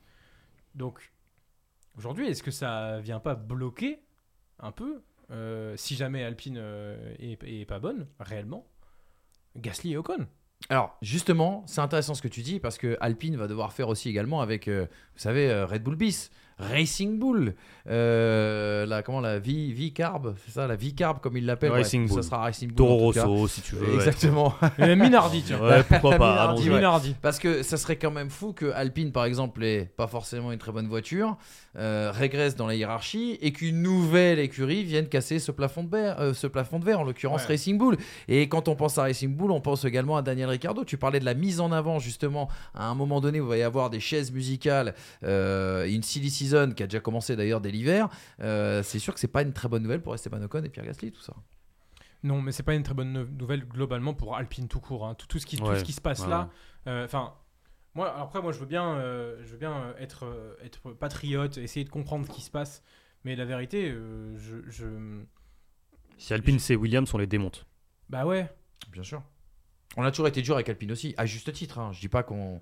Non, mais comment tu passes d'une écurie qui en 2021 joue des podiums de façon régulière avec Daniel Ricciardo, euh, 2020, 2020, pardon, excusez-moi. Euh, tu joues les podiums de façon régulière, tu es sur une phase ascendante, tu es en progression depuis 2016, on te laisse travailler et tu travailles bien à un projet Alpine qui, au final, change de tête de façon constante et nous impose depuis 5 ans la fameuse saison de transition. Hmm. C'est-à-dire que tu dis saison de transition parce qu'il faut du temps pour faire les choses et tu laisses pas le temps aux choses. Je dis pas qu'Otmar Safnauer était compétent, je dis qu'Otmar Safnauer, on peut pas le juger sur son incompétence. C'est impossible. Et au final, on peut juger personne sur leur incompétence ou leur compétence depuis 5 ans. 5 ans, 2020, ouais, 4 ans. Donc du coup, moi je suis dans un flou artistique. Je ne sais pas ce qui se passe entre Enstone et Viry. J'aimerais comprendre si, si ces deux équipes travaillent main dans la main ou pas. Bah manifestement si, puisque ça a changé. C'est pas les, é- enfin, c'est pas les échos de Oui, dernières mais hein. moi j'ai entendu parler d'une nouvelle Parce qu'on parle même dynamique. d'un remue-ménage du côté d'Enstone. J'ai Moi, j'ai entendu, envie que Insufflé ça par la partie fonctionne. j'ai française. entendu parler, ouvrez les guillemets, d'une nouvelle dynamique dans l'équipe, d'une meilleure communication, plus d'efficacité dans la manière de travailler. Cette De communication. la part de qui et quand? Bruno Famin Famin. en séquence septembre ou octobre. Ah Oui, en septembre. Très rapidement. Oui, mais bon. Bah, il y avait Si- Zandvoort, si tous il y les trois mois, t'es pour pas- appuyer. Il y avait le podium à Zandvoort pour appuyer. Si, si tous les trois mois, je sais plus, hein, c'est peut-être mois d'août, hein, je- j'ai plus le. Mais si tous les trois mois, t'as un problème entre Enstone et Viry, en fait, t'es voué à faire de la figuration Ah. en Formule 1. Là, le problème, j'ai l'impression que c'est Est- euh, Enstone et Viry. Regardez cet éclat, les gars, de, de Pierre Gasly, euh, qui euh, a livré ses propos il y a quelques jours à motorsport.com. Quand on est pilote, personne ne souhaite se retrouver dans cette situation. Il est important que l'équipe reste soudée et avec le bon esprit. Il faut désormais se concentrer sur la performance. C'est ce qui nous manque. Voilà, ça c'est le, le premier verbatim. Le deuxième, accrochez-vous, il est tout aussi bon. Nous manquons d'adhérence et la situation côté moteur est la même que l'année dernière, mais en fin de compte, du côté du châssis, nous n'avons tout simplement pas l'adhérence dont nous avons besoin pour être compétitifs. C'est-à-dire qu'en fait, le moteur, on a compris, il y a les fameux 30 chevaux déficit. Bon, ça, maintenant on est au courant et ça sera jusqu'à début 2026. Mais là, du côté d'Enstone, on a si, si Pierre Gasly ne se trompe pas dans ce qu'il annonce dans ses deux déclarations, euh, on s'est complètement, on s'est complètement loupé aussi sur le dessin de cette voiture. C'est-à-dire Bah, que a- les, les deux se renvoient la balle, mais au final, à Enstone et à Viry, ça chie dans la colle, désolé Bah, l'expression. Quand tu reprends le, je sais plus quel euh, journaliste ou quel journal euh, parlait des problèmes euh, alpines, à Automotor, vérifier, Unst- Unsport. Automotor Mm. Unsport, à vérifier sur les prochaines semaines. Mais quand on te parle d'un problème de surpoids, enfin un problème de poids, d'un problème de rythme en qualification, d'un problème de rythme en course et d'une euh, inefficacité sur le plan aéro, il te reste quoi? Euh, Celui qui Des belles couleurs. celui qui conduit, éventuellement le, le look et celui qui met les pneus. je, suis- je- Enfin, je suis désolé, mais la dernière fois qu'on a eu des échos aussi mauvais d'une écurie, c'était. à McLaren à l'an dernier À son 2021. Ah, McLaren l'an dernier, moi je pense. Oui, alors après, ils se sont relevés. Ouais. Mais Surtout la communication, McLaren avait dit que euh. McLaren est arrivé. Alpine est censé oui, arriver vrai, avec une raison. nouvelle voiture. On a pondu euh, une daube, mais du coup, on a compris. On a pondu une daube. Hmm. Euh, là, j'espère qu'on va pas avoir du oui, mais c'est parce que si, parce que ça.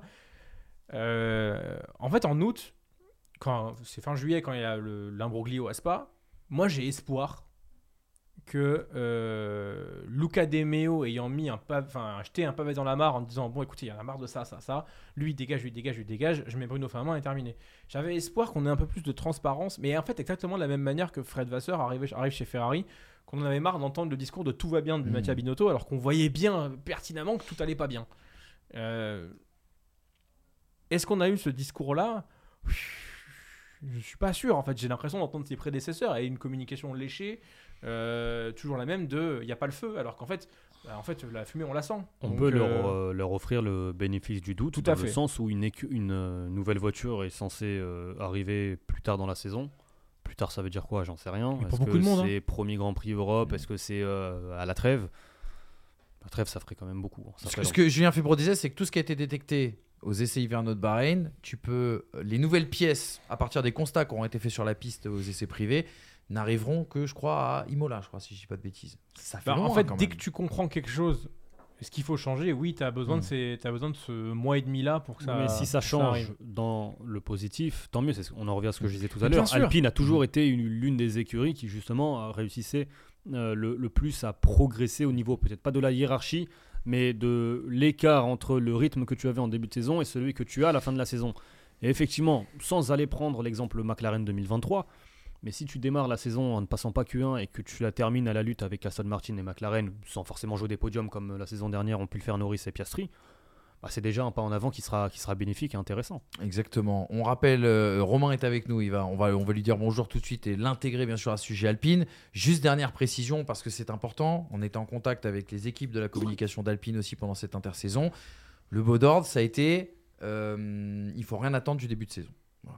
Ça, ça rejoint ce que tu dis. Il n'y a pas de promesse comme ça avait été le cas en, en 2023 quand on avait été à Londres. On nous promettait de casser le plafond de verre et derrière on avait été très déçus. Là, on nous a dit n'attendez rien de ce Oui. début de saison. Tant qu'on cherche à régler les problèmes, moi ça me va. Hmm. Si on ferme les yeux sur les problèmes et si on ferme les yeux sur les choses qui gangrènent Alpine, là ça ne me va pas. Hmm. Bruno Famin, j'ai un total respect pour lui, le sens où il essaie de régler les problèmes. Si on est honnête dans le fait de dire ça ne va pas, ça, ça arrive à tout le monde que ça aille pas. Vraiment. Il Mm. n'y a, y a aucun problème. Mais qu'on ne se voile pas la face, qu'on ne dise pas que ça va arriver sans le savoir, et que on brosse main dans la main entre Viry et Stone pour que ça aille mieux. Mais, mais, mais par pitié, ne pas nous dire encore une fois, non mais vous inquiétez pas, tout va bien, alors qu'il y a le feu à la maison. Exactement. Je salue, avant de dire bonjour à Romain. Romain, c'est un grand copain euh, des pistonnets, il faut quand même le rappeler. hein. Ah, c'est Romain. C'est Romain. C'est Romain qui va venir avec Romain. nous. Je salue quelqu'un qui nous regarde de très très loin. C'est Baptiste Tricoire qui nous regarde depuis le Texas, les gars.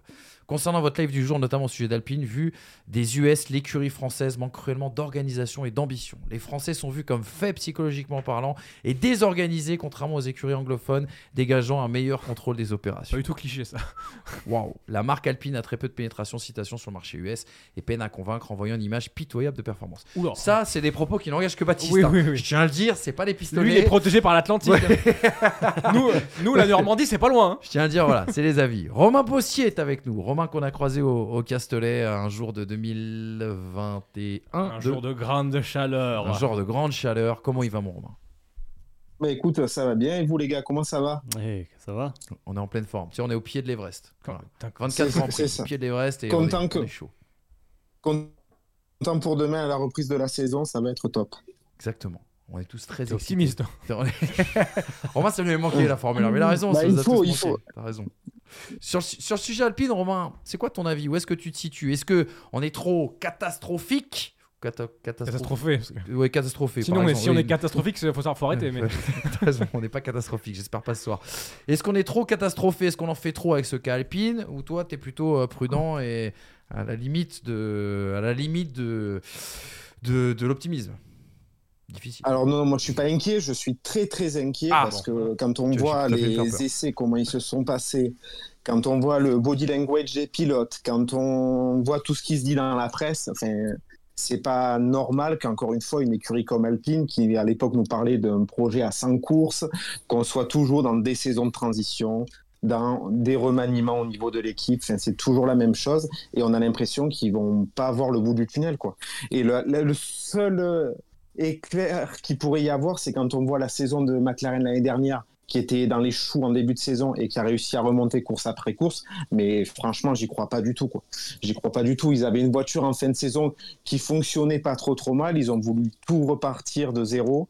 Et je pense pas que ce soit une très très bonne idée. Et puis là, ben, le seul truc qu'ils peuvent faire, c'est se focaliser sur 2026. Je vois que ça parce que là, c'est pitoyable ce qui se passe chez Alpine, quoi. Et encore une fois, je vais rajouter juste un truc. Quand on voit le design de la voiture et surtout la déco, qu'elle est toute noire carbone, euh, ça montre bien qu'il y a vraiment les soucis de poids comme on parlait, euh, Ah bah oui, comme vous parliez précédemment. C'est comme nous quand on met un t-shirt noir en été. Hein. Il faut cacher, Voilà, faut ça, cacher l'embonpoint, quoi, tu vois. faut cacher les. Pourtant, ça te rend pas plus vite sur, la, sur le champ de non, bataille. hein. non. surtout sur un 100 mètres, je te confirme. On a Bien, Fran- si tu dois l'enlever le t-shirt à la fin, hein. tu dévoiles ton jeu au calife. Il y, a- il y a François Blossier qui nous dit à titre d'info, Julien Febro vient d'annoncer depuis Bahreïn que des mecs se sont fait virer chez Alpine suite au désastre des essais. Prochaine évolution, Japon, puis Miami. Japon? Non, mais Japon, c'est en Ah non, avril. pardon, pardon, Japon, pardon. Parce que c'est en Japon, avril. c'est en début de saison cette année. ouais, ouais. Oh, Révise ton calendrier, Ouais. Ouais, ouais. Bakou, c'est en septembre. Oh la frayeur Ouais, ouais, Oh, Japon je- Oh, au mois Japon, d'octobre Mais qu'est-ce que tu nous racontes? Japon 2026. Ok, ok. Il a brillé. Ça serait quoi une saison réussie, euh, Romain, pour Alpine, du coup? Ben, ça serait qu'ils arrivent quand même à Maintenant qu'on a rentrer, dit tout euh, ça. dans les points euh, occasionnellement. Ça sera, je pense Ah, que chaud, à ça. partir de, de Imola ou voilà, mais je pense qu'en début de saison, ils vont pas réussir forcément à rentrer dans les points. quoi. Ça va être compliqué, quoi. C'est pas suffisant pour une saison réussie, Romain. Attends. Pour un Ah, ben, après, quand on voit euh, de là où ils partent, euh, franchement, c'est. Je vois pas comment ils peuvent faire mieux. Je pense que les podiums qu'on a eu l'année dernière, aussi bien à Monaco qu'à à Zandvoort en sprint, euh, euh, non, à Spa en sprint et à Zandvoort pour Gasly, je pense que cette année, Alpine, les podiums, euh, ils les regarderont euh, Facteur pilote. hein. garage. donc. Voilà, dit souvent, pas du tout facteur pilote. hein. Gasly Ocon, bien sûr, même Zandvoort sous la pluie, hein, on rappelle dans des conditions qui avaient été assez particulières et, et notamment avec une stratégie qui avait été bien exécutée par Alpine. Euh, Et par Gasly et par Peut-être Gasly. surtout Oui. par Gasly, parce que c'est lui qui était. euh, T'as raison, disait pro- box, On box, oublie de pas dire box. que Monaco, Gasly aussi, euh, on lui ruine sa course. hein. Oh, Mais t'as regardé Netflix, toi Bah, mais c'est vrai. Il a peut-être une victoire pour Esteban Ocon, si on a bien vu l'épisode. Je sais pas si vous l'avez vu. Ah bah regardez-le, il est Ah ouais exceptionnel. Là, pour le coup, c'est Ah pas ouais, du Netflix. Ouais, ouais. Là, Je te euh, conseille, vraiment- Hamza, ça va te plairait. Je peux encore regarder la Attends, saison. il y, a, il y a une, il y a- juste, il y a une phase. Il y a une phase où on explique à Pierre Gasly. Enfin, Gasly, il est en une espèce de soirée le samedi soir Hmm. et il dit euh, Ah, mais euh, l'équipe m'a parlé d'une stratégie pour demain. Et il se met à sourire. Mm. Une stratégie où oh, je ferai gagner Esteban. Et il regarde la cam et il fait Mm. Vraiment, c'est. Ouais, c'est excellent. Ah, il y a deux trois phases qu'il faut que tu vois. Si Ouais, vous n'avez ouais, pas ouais, vu la saison, la dernière saison de Drive to Survive, c'est pas moi qui vais la critiquer cette année en tout cas. Deux épisodes fous quand même, c'est Hamilton et Alpine. Hamilton, Alpine. Euh, tu sais que Red Bull euh, Ricardo, c'est incroyable. Horner Ricardo, je vais l'appeler comme ça l'épisode 2. Deuxième. Le retour de Ricardo. Comment Ricardo est revenu en Formule 1. Ricardo qui perd son sourire. hein. C'est plus caca culotte que sourire hein, au moment où il fait le Ah, le hein. moment où il a. Ah oui, oui, oui. Ah, oui, oui. Bref. Mais ça, regardez ça, je vous jure. Pourtant, on les a critiqués, hein, les scénaristes de Drive sur Survive, mais là, j'avoue que la saison Ouais, 6, franchement, ils ont fait du bon taf. J'avoue qu'ils m'ont, ils m'ont plutôt régalé. Les gars, quand même, si jamais euh, demain euh, ou dans les jours qui viennent, on devait avoir une catastrophe pour Alpine, est-ce que c'est pas le projet Alpine? J'avance un petit peu, j'y vais fort en besogne, mais on rappelle que Alpine rentre en WEC cette année avec une LMDH qui pourrait courir aussi également en IMSA, mais ce ne sera pas le cas pour cette année. Euh, est-ce qu'il ne peut pas y avoir un point d'interrogation sur le projet Alpine? Parce qu'on rappelle quand même qu'avec le changement de réglementation 2022 et l'arrivée du cap budgétaire, il y a plus d'argent. Il y a des, comment dirais-je, des, des, budgets qui sont plus importants pour l'exploitation bien sûr du projet Alpine. Mais en plus de ça, rappelez-vous que c'était l'argument historique de Cyril Abitboul qui nous disait Ah, on peut pas, en termes d'oseille, on peut pas, on peut pas rivaliser avec Ferrari, avec Mercedes, avec Red Bull. Aujourd'hui, Pourtant, ils sont faisaient mieux. tous- Ils sont tous à niveau et comme tu le dis, et pourtant ils faisaient mieux. C'est pas un problème d'argent. hein. Hmm. C'est un problème d'Enstone et Viry, point barre. Hmm. Enfin, il faut que les deux se mettent d'accord sur la manière de faire une voiture. Enfin, je pense que c'est assez clair quand même. Hmm. L'année dernière, ils avaient, enfin, oh, à Bakou, ils abandonnent parce que la, parce que y a un- la boîte, elle est mal montée. Il y a eu des problèmes tout au long de la saison, on peut le dire, sur l'intégration de la boîte de vitesse. euh, Ouais, puis ça, châssis. ça- ça- Enfin, je sais pas. Moi, je, Mhm. je, je, je pense que euh, au final, euh, il y a trop d'excuses, pas assez de remise en question. Ok. Bon, on va juger tout ça. Et après, moi, j'ai ça, une en fait. question par rapport Romain. à ça, à l'engagement en WEC et en F1. Qu'est-ce qui arrivera en premier? Une victoire, victoire en WEC ou une victoire en F1 Alors moi je vais te le dire, je te le dis, en WEC, la voiture a été designée par celui qui va designer la prochaine Toyota. Il y a un moteur de folie. Et je peux te dire qu'en WEC, euh, pour parler avec beaucoup de spécialistes, notamment Guillaume Nedelec, notre copain euh, qui, a, qui a écrit la F1 aussi en 80 tours.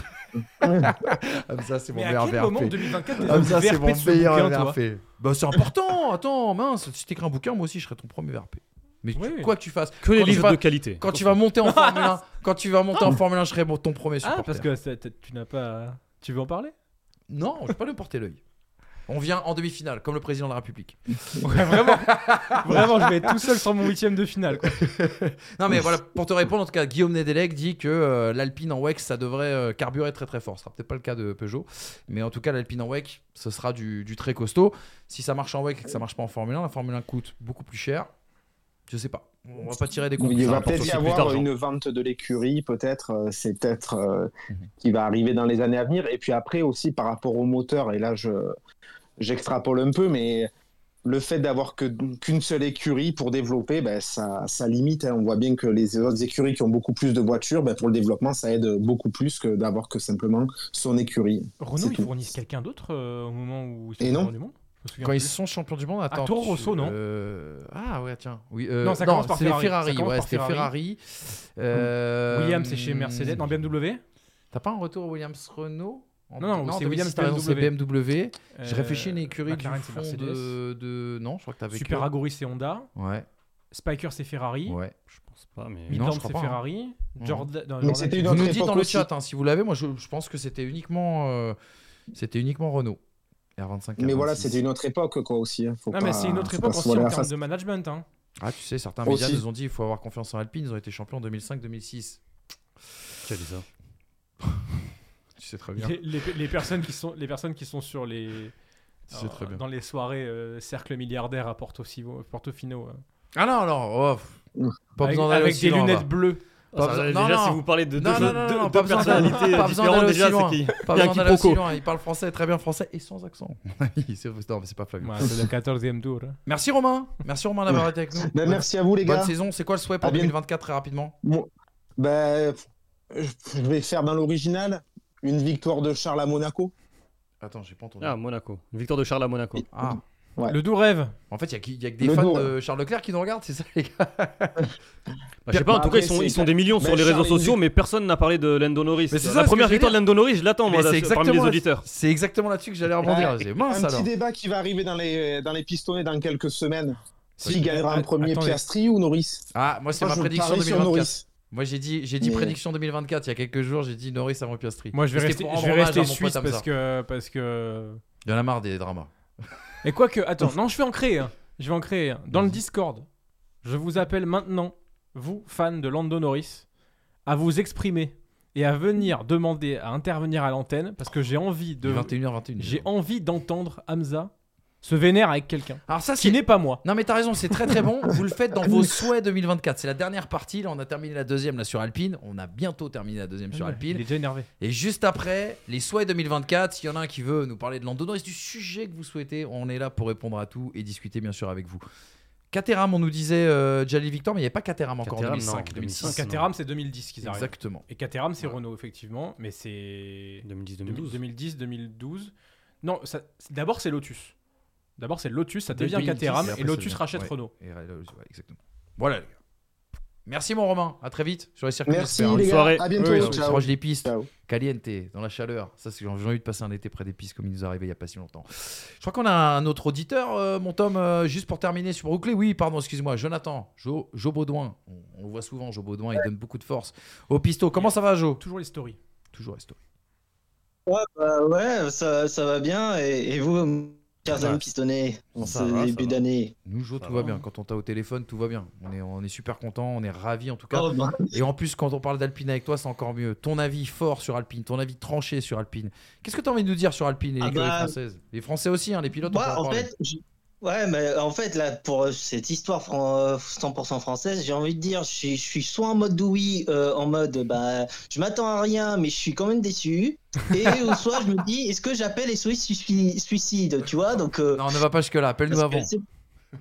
ouais, ouais, non mais n'empêche, c'est vrai que quand je, quand je lis et quand j'ai quand j'ai vu les essais, quand, quand j'ai regardé aussi la présentation euh, au début du mois, déjà je me disais que c'est- hum, en voyant la, voiture à dis ça, risque d'être compliqué. Et euh, les essais plus les réactions de Gasly et Ocon qui sont euh, sur la même longueur d'onde ne nous donne pas vraiment nous, dit que nous disent combien on va manger notre pain noir une année de plus. Et ça ça, va être dur à digérer. Mais euh, maintenant là, ce que notamment en pensant aux commentaires de Gasly que tu as évoqué euh, plus tôt c'est que pour moi la pression elle va être pour beaucoup du côté d'Enstone parce qu'on sait que bon Viry-Châtillon c'est verrou- verrouillé moteur gelé déficit euh, de 20 à 30 chevaux. Et que bon bah en gros messieurs les anglais démerdez-vous. Et c'est là je me demande que le stage de commando euh, qu'avait annoncé Demeo euh, en septembre est-ce qu'il a eu lieu et est-ce que ça a donné une synergie franco-anglaise? Il y a- il y, a clairement un team building à faire, ouais.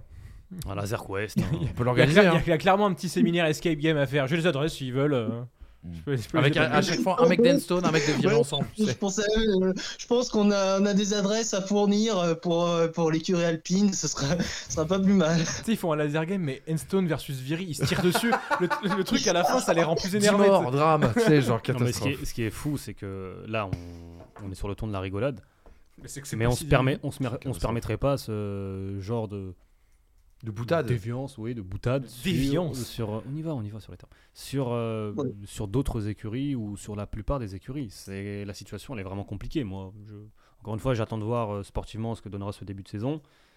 Les premières évolutions à partir du Japon, donc. Mais En euh, octobre. Mais oui, je, on n'est pas fort. Enfin, t- moi en tout cas, je suis pas forcément, euh, je suis pas forcément euh, optimiste. Exactement. On a un petit commentaire aussi également sur le, sur le chat. Euh, c'est. Oh, attends, excuse-moi. Ta, ta, ta. Euh, hop, hop. Excuse-moi, ça y est. Rome. Alors, putain, il a un nom. Rome M50V3R50U13D. On t'a demandé ton nom d'utilisateur, pas ton mot de passe. C'était, t'as inversé les deux, mon gars. c'est exactement ça. Qui nous dit après le WEC en termes de, médi- de médiatisation, c'est pas la Formule 1. Sur les petits doutes qu'on pouvait venir poindre, bien sûr, concernant le, le, le projet, euh, le projet Alpine. Joe, avant de, de te laisser tranquille et vaquer à tes occupations, qui seront sans doute de la Formule 1 ce week-end et peut-être du WEC, c'est quoi ton souhait pour 2024 Parce qu'on on, là, on va attaquer la troisième partie où justement euh, Radio Libre, c'est vous, c'est votre moment, c'est les, viewers et les auditeurs des pistonnés qui prennent le pouvoir euh, niveau sujet. Alors, euh, ben, ah, j'ai un petit souhait. Moi, j'aimerais bien voir quand même euh, Piastri gagner avant Norris. ça, ça, bon? c'est. euh, bon, Mais parce que, mais parce que ne- franchement, Piastri euh, sur la, la deuxième partie de saison, il est- a été quand même bluffant. Et pour moi, euh, c'est là où je me dis qu'Alpine, bon, euh, ils ont, ils ont vraiment loupé le coche il y a deux ans. Bravo. Me- management à la française. hein. C'est pas nous qui l'avons dit. Et puis, et, mais quand même aussi, mon, quelque part, mon souhait par rapport à Alpine, parce que en, voilà, petit côté euh, français, puis en plus, euh, il se trouve qu'il y a quelques années, j'ai pu faire un reportage à Viry-Châtillon, donc euh, c'est quand même. Ben, ce serait de voir quand même quelques podiums arriver sur la fin de la saison. Ça, ça permettrait aussi pour Ocon et Gasly, qui sont alors en fin de contrat, de pouvoir mieux négocier pour la suite. Oui, parce que En tout cas, c'est ce que je leur souhaite. si ça part de loin, en fait, à minima une belle trajectoire, on sera davantage optimiste à la fin 2024 que ce qu'on est depuis deux ans. En fait, Euh, au moins une belle trajectoire. Moi, je m'en fous qu'ils partent dixième. À partir du moment où en fait ils comprennent des choses qui font que l'écurie va mieux, euh, ça sera toujours mieux que, Mm. euh, que de descendre et de descendre et de descendre. euh, ça, c'est sûr. Exactement. Merci Joe. Bonne, euh, bonne saison en tout cas. Plein, plein de bonnes choses. Merci à vous. hein. Et reste fidèle au pistonné. hein. Comme d'habitude. hein. Comme depuis 6 ans. Mais Hamza nous a fait une bonne soirée, mon gars. Il a fait une soirée. Tu sais que je me rends compte, soirée, bonne soirée. je me rends compte quand même que la, la, sac- la, secte, la secte des ramanistes sont quand même de plus en plus nombreux. Quand j'ai entendu le bilan de Joe, j'ai retrouvé euh, tous les mantras du gourou Hamza Ramani. Mais il organise des sessions à, à Puto tous les samedis soirs où les gens le rejoignent pour entendre des phrases un peu démago, genre euh, juste Nourrice, chèvre. Juste, Alors déjà, je me permettrai pas. Nourrice, Déjà, premièrement, je me permettrai pas. Deuxièmement, c'est peut-être tout simplement Premier des gens degré de un peu plus éclairés que vous deux, et notamment toi, Brice Germain. Ça m'avait manqué. Ça m'avait manqué. Vous voyez ces petites ambiances comme ça. Alpine, Le petit septième. piment. Le petit piment. Vous nous dites bien sûr dans les commentaires de cette vidéo, est-ce qu'Alpine vous êtes inquiet? Est-ce qu'on en fait trop avec Alpine? Est-ce qu'il faut leur laisser le temps? Est-ce qu'ils peuvent nous surprendre d'ici la fin de saison dans le bon sens du terme Et nous, eh ben, on continuera le débat tout au long de cette saison 2024 parce que vous le savez, on reste attaché à nos Français, on reste attaché à Alpine et puis on l'a dit, la silly season s'annonce démente et complètement folle. Bah oui, vous le savez, on fait toujours un petit, un petit point. Je suis peut-être allé un peu vite, mon polo. Tu me dis, tu hurles, tu hurles, mon polo, si je suis allé euh, trop vite. J'ai pas entendu hurler, c'est que ça va. Notre boss, notre boss est bien. Les gars, dernière partie de cette euh, libre antenne, c'est cool, j'aime bien le format, on s'amuse bien. En plus, on n'a pas beaucoup d'infos parce qu'en vrai, les voitures ont tourné uniquement en essai, mais on n'avait pas accès aux ordinateurs. Euh, le la dernière partie, c'est votre partie, les amis. Euh, vous êtes nombreux à commenter. On est plus de 1200 là sur euh, YouTube. Je sais pas comment on est sur. Sur, euh, Twitch, on est 350 à peu près. Super. Sachant qu'il y en a 120 qui viennent du raid de. De Lucas Lucas. Ah non, ils sont partis Ouais, ils se coucher. partis. Ouais. Ils sont partis se coucher. Parce que demain, il y a des essais. Demain, ils essaient. Allez, ciao. Et euh, Lucas SMR F1 bientôt. Attends, comment ils vont? Comment ils vont? Ce week-end, Max Verstappen a gagné le Grand Prix de Bahreïn. Incroyable. J'ai fait des beaux hôtels. C'est très très bon tout ça. Les gars, partie libre à la fin. Euh, partie libre, vous nous appelez, vous venez nous parler du sujet que vous voulez et si possible de votre souhait. Qu'est-ce que vous attendez de cette saison euh, euh, 2024 Tiens, Lucas. Je sais pas si c'est notre Lucas par les fins, Non, moi, c'est marqué Lucas par les fins, non mais un Lucas qui veut nous parler de McLaren. Salut Lucas. Salut l'équipe. Ça, c'est pas Lucas par les fins, mais c'est Lucas, un Lucas qu'on est très content d'avoir avec nous. Comment tu vas Lucas? Ça va et vous? Merci beaucoup euh, de, de m'inviter. Puis euh, ravi de vous revoir. euh, déjà, euh, je voulais vous souhaiter une très bonne saison 2024 pour la, la culture médiatique et ça fait vraiment plaisir de, de vous revoir, de revoir les pistonnets sur, euh, sur les réseaux. Voilà. C'est très gentil, merci beaucoup. Merci. C'est super sympa, Oui. Lucas, et, et on va essayer d'être bon pour que tu nous restes fidèle une année de plus. Euh, C'est euh, c'est bien sûr important pour nous. Alors, tu voulais soulever un, un sujet, Tom. Mamie, sujet McLaren. Vas-y, je t'en prie, cette antenne est à toi. Ouais. Allez, fais-moi plaisir. Parle-moi de l'Endo. Alors, Énerve-le, justement, énerve-le. Justement, euh, je, je suis un fan de McLaren. Je tiens à souligner, je vais taper sur Lando Norris, mais je suis pas le frère jumeau d'Amza Ramani. Vraiment, je vous jure, on s'est pas concerté avant. Euh, mais en fait, j'aimais des craintes, même pas en tant que fan de McLaren, mais euh, le projet McLaren depuis des années sur le long terme a été centré autour de Lando Norris.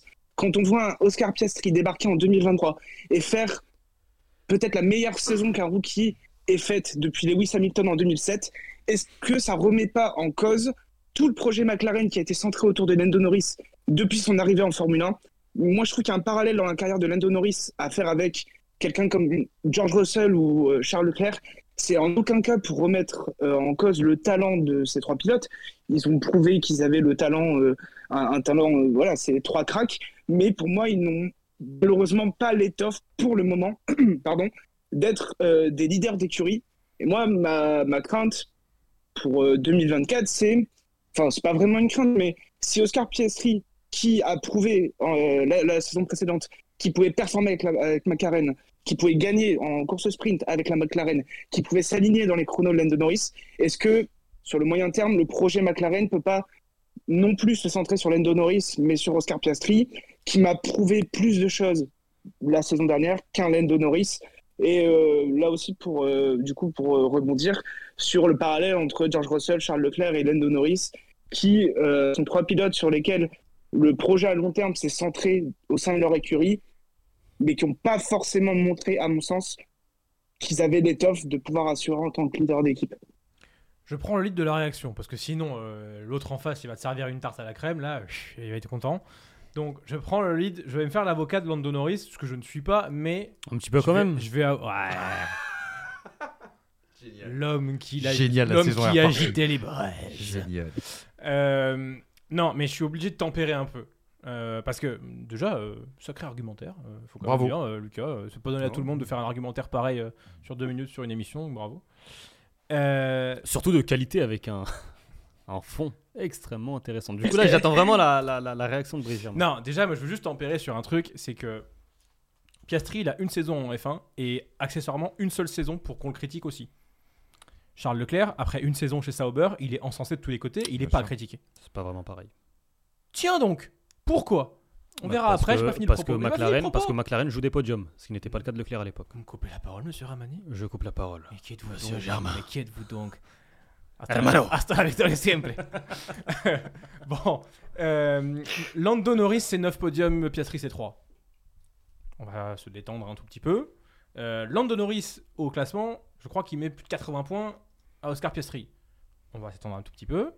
Je peux avoir des arguments Os- ou c'est une fiche oui, Wikipédia que tu lis je, seulement je, je peux terminer, parce que... euh, hein, monsieur Ramani, c'est bon. Monsieur Ramanos. On y va, on y va. Taisez-vous Taisez-vous Euh, Simplement, il faut quand même se dire que on a encensé Oscar Piastri, car pour un rookie, il n'a pas fait d'erreur, et quand il fallait prendre les points, il les a pris. En rythme de course, il est derrière Norris, point barre. Par contre, pour une première saison, c'est extrêmement impressionnant. La win en course sprint, c'est lui qui va la chercher, je suis bien d'accord. Mais sur l'ensemble de la saison, Lando Norris a quand même montré un statut de leader vis-à-vis d'Oscar Piastri. Oscar Piastri est impressionnant et il peut, sur une saison de confirmation, venir embêter Lando Norris. Mais la saison de confirmation a toujours été, que ce soit pour Tsunoda, que ce soit pour Leclerc, que ce soit pour Russell, euh, je sais plus qui d'autre, mais une saison compliquée. Attendons quand même de voir où se situe euh, Oscar Piastri à la fin de la saison 2024 avant de dire qu'il va venir emmerder de façon constante et potentiellement venir prendre la première victoire de Norris. La, saison d'un rookie, c'est toujours particulier. Il y a toujours l'euphorie du début de carrière qu'il va falloir mettre de côté sur une deuxième saison. Et pour le moment, juste, je dis tempérance vis-à-vis de ça. Parce que c'est c'est attendre d'Oscar Piastri des choses qui peut-être ne vont pas venir. Donc, très bonne première saison, pas d'erreur. Il a mis les points quand il fallait. Mais pour le moment, je pense pas qu'on puisse pour le moment dire que Lando Norris s'est mis en danger par Oscar Piastri. Ouais, toi, toi, ce que tu veux dire, c'est que c'est l'année de la confirmation pour Oscar Piastri, plus que Lando Norris est actuellement en danger. Ah oui, oui, c'est ça, oui, ça, oui. c'est dans les attentes de 2024 en tout cas. C'est excellentissime ce qu'a Mmh, proposé Oscar sûr. Piastri. Mais ce sera. Enfin, c'est excellentissime pour une première saison. Mmh. Si Daniel Ricciardo fait la saison d'Oscar Piastri comparé à Lando Norris, Daniel Ricciardo est mis sur la sellette. Parce que il y a, il y a, euh, le double de points du côté de Lando Norris. Mhm. Donc c'est une très bonne saison de rookie pour, euh, pour un rookie. Et comme l'a dit euh, euh, Lucas, euh, c'est la meilleure saison d'un rookie depuis très longtemps. Je suis parfaitement d'accord avec ça. Maintenant, Oscar Piastri cette année n'est plus un rookie et il va être jugé différemment. Il va être jugé non pas forcément comme Lando Norris, mais à minima en étant dans le rythme de course de son coéquipier, je pense. Hamza, je te laisse la parole pour. Ce qui est paradoxal, c'est que t'as pas. Je suis pas forcément en désaccord avec tout ce que tu dis, loin de là. Euh, Ah, effectivement, la beau. saison de confirmation, on l'attend, mais euh, il n'est pas responsable du fait de n'avoir qu'une seule saison en Formule 1. en oui, fait. ça c'est vrai. Mais, mais en Donc moi je juge sur ce que je vois. Mais Et tu vois bien qu'on est beaucoup sur la plus- première saison. on est Plus dur avec gentil. Norris, oui, parce que c'est sa cinquième saison. On est beaucoup plus gentil, c'est rookie. Donc, tu es bien d'accord que tu attendras. Forcément. Si Piastri fait la même saison cette année, en tant que, euh, elle a exactement la même chose, même nombre de points, même position par rapport à Norris, etc. Après, on tu seras un peut- peu déçu, tu seras sur la Après, il stagnation. y a, enfin, si on lit les, les fiches Wikipédia, on fait pas d'émission. On va quand même rappeler que sur deux ou trois courses, euh, Norris a disputé des courses euh, avec des évolutions que n'avait pas Piastri. Euh, je me rappelle de. Singapour, la, la qualif à Singapour où euh, Piastri euh, se fait sortir en Q1 parce qu'il y a l'accident de Stroll juste devant lui, parce que sinon il se termine en Q3 et malgré cette Q1, il termine à la, je crois, 8e ou 6e place, enfin il termine dans les points à Singapour. Enfin, il y, a- il y a plein d'éléments, plein de choses positives. Après, on va pas refaire, je vous invite à regarder l'émission bilan quoi que le gap de il y a- progression il y a deux semaines. Puisqu'on a dit que c'était un rookie. C'est la euh, régularité. C'est c'est déjà Et- réussir et à le être régulier. course. si la voiture, si la voiture, est si la voiture, Alonso, hein. si la voiture est performante, c'est réussir. Alonso était aussi un nouveau coéquipier, mais une nouvelle euh, Qui personne qui est arrivée au sein de l'entité McLaren. C'est pas vraiment pareil. Norris, vrai. Il est, il est quand même installé chez McLaren depuis quoi, c'est- 2018, c'est la sixième saison euh, simulateur. maintenant. Oui, t'as raison. 2018 cinquième, en- sixième, 2018 simulateur, 2019 dans le baquet. Et, et il a été effectivement préparé pour être le- le- l'emblème finalement de, de McLaren. On lui a mis dans les pattes Daniel Ricciardo. Je l'avais déjà dit la saison dernière. Peut-être que en fait, ce qui s'est passé avec Ricardo, ça, ou ce qui se passe aussi, ou ce qui s'est passé avec, nos, avec euh, Piastri, pardon. On peut peut-être réécrire l'histoire ou avoir un, avis différent sur l'histoire de, de Lando Norris. En tout cas, cette saison, je la trouve extrêmement intéressante et, et, et importantissime pour Piastri, mais aussi pour Norris. Parce que c'est l'avenir de, de McLaren qui se joue, je pense. Je vais dire une évidence, mais Piastri-Norris, sur le papier, c'est l'un des meilleurs line-up que tu peux De prospect, quoi. envisager sur Mm. les 5 prochaines années. On va même pas passer, évidemment, 10 ans, 15 ans, mais ne serait-ce que pour être quand même un minimum réaliste, sur les 5 prochaines saisons, quand je me dis, d'un côté, j'ai Norris, de l'autre côté, j'ai Piastri, je me dis, bon, c'est quand même plutôt positif. Mais euh, encore une fois, je, je- je rejoins Brice sur euh, beaucoup de, de- de son argumentation, pas tout, mais je trouve pas qu'on en fasse trop avec, Nor- euh, avec, euh, avec Piastri. Peut-être qu'on rappelle pas assez ce que euh, Oscar Piastri dit lui-même. C'est-à-dire que souvent, alors parfois en étant dur avec lui, on l'a vu monter sur un podium par exemple et nous expliquer qu'il y avait un, un déficit encore dans le rythme de course, dans l'exploitation notamment puis, de, de ses pneumatiques. Je le crois moi, à ce moment-là. hein. Moi je le crois parce qu'on l'a vu aussi dans, les, dans la feuille de temps. Euh, Excusez-moi, mais depuis le début de sa carrière, euh, Lando Norris a vendangé des situations de victoire ou de podium. Piastri, il, il- les il a eu, a- ces situations, il ne les a pas vendangées. Non, non, non, il n'en a pas eu l'occasion de la même manière que Lando Norris. Faut arrêter. Euh, Oscar Piastri, il a eu une occasion de win en sprint à Spa. C'est Pour tout. un rookie. Ah, d'accord. Oui, je te... Non mais attends, je te... c'est pas les mêmes situations. D'accord. Et les podiums en course euh, principale, c'est quoi l'excuse du coup? Mais, mais Norris, il en fait 9. Il a pas Après vendangé. 5 saisons, 100 courses Il a plus de 100 courses, Norris Oui, mais attends, en 2020, C'est un truc en- de ouf. en 2020, il fait déjà des podiums. Euh, il, fait déjà, il fait podium à la première course en Autriche. Euh, en 2020, deuxième saison. Et en 2009, il n'a pas la voiture pour le faire. C'est Sainz qui l'a fait. Il en fait un. Là, la voiture, elle a fait 12 podiums cette saison. C'est pas la même voiture quand même. Faut- et en fait, il faut remettre en contexte les choses. Norris, il n'a pas eu une voiture. Il n'a pas eu, dans l'ensemble de son air McLaren, une voiture comme celle qu'il a depuis l'Autriche. Oui. Oui, oui, Donc, bien sûr. Il faut remettre ça en perspective. Mais tu peux pas dire qu'il n'a rien eu depuis 5 ans. Non, Il a mais- eu par moment l'opportunité de. Les deux situations qu'a Lando Norris, c'est deux situations très particulières où il y a un choix. Et j'étais le premier, j'étais le premier à, le- à lui tirer dessus à ce moment-là, mais il faut juste pas tirer n'importe comment non plus. Euh, la, la Russie, c'est un choix qui est très sincèrement un pile ou face, parce que Lando Norris, je vais pas lui en vouloir de pas être météorologue. De ne pas écouter son écurie. Oui, aussi, mais, ça aurait- mais en fait, ça aurait été un choix qu'on aurait loué s'il avait arrêté de pleuvoir. Oui, bien sûr. Oui, mais il ne s'est pas arrêté de pleuvoir. Si c'était arrêté de pleuvoir, d'ailleurs, j'ai dit il avait. Euh, et après. euh, Et encore une fois, c'est ses radios. Enfin, encore une fois, No- pilote- Norris, on a déjà fait l'émission, je crois que c'était sur l'émission Chapeau, où j'avais euh, dit euh, le, le- pourquoi je, je- je- moi, en tant que, encore une fois, c'est totalement hypothétique, sur F1 Manager, pour être clair, euh, je, ne miserai pas tout sur un pilote comme Lando Norris, parce que au-delà des performances, des occasions loupées, etc., c'est aussi ce qu'il dégage euh, comme, comme image. Est-ce que moi j'ai envie de m'appuyer sur un, un Norris qui à la, à la radio, puisqu'on parle de la Russie, mais enfin c'est vieux, mais tu as le droit de grandir, tu as le, t'as le devoir même de grandir lorsque tu es un jeune pilote. À la radio, je le trouve pas forcément Et pas proactif comme Russell. c'est serein. Non, mais je vais même pas aller sur le terrain de la, de la proactivité, mais je le trouve pas forcément serein. Enfin, il y a plein d'arguments. Et encore une fois, moi, quand j'écoute Piastri, quand je vois Piastri, bah oui, j'ai envie de mettre plus de billes sur Piastri que sur, euh, que sur Lando Norris. Encore une fois, peut-être que la saison te donnera raison, Brice, et qu'en fin de saison, tu arriveras, youpi, ouais, j'avais raison. Non, Moi, je pense sincèrement qu'aujourd'hui, à l'instant T, à l'instant T, ouais, On, ouais, tire- on fait Avec pas ce les comptes petit à la sourire. fin. On fait pas Mais les On comptes fait à l'instant T- les 82 à 47, mais bon, c'est pas grave. à l'instant T, aujourd'hui, parce qu'on est 47.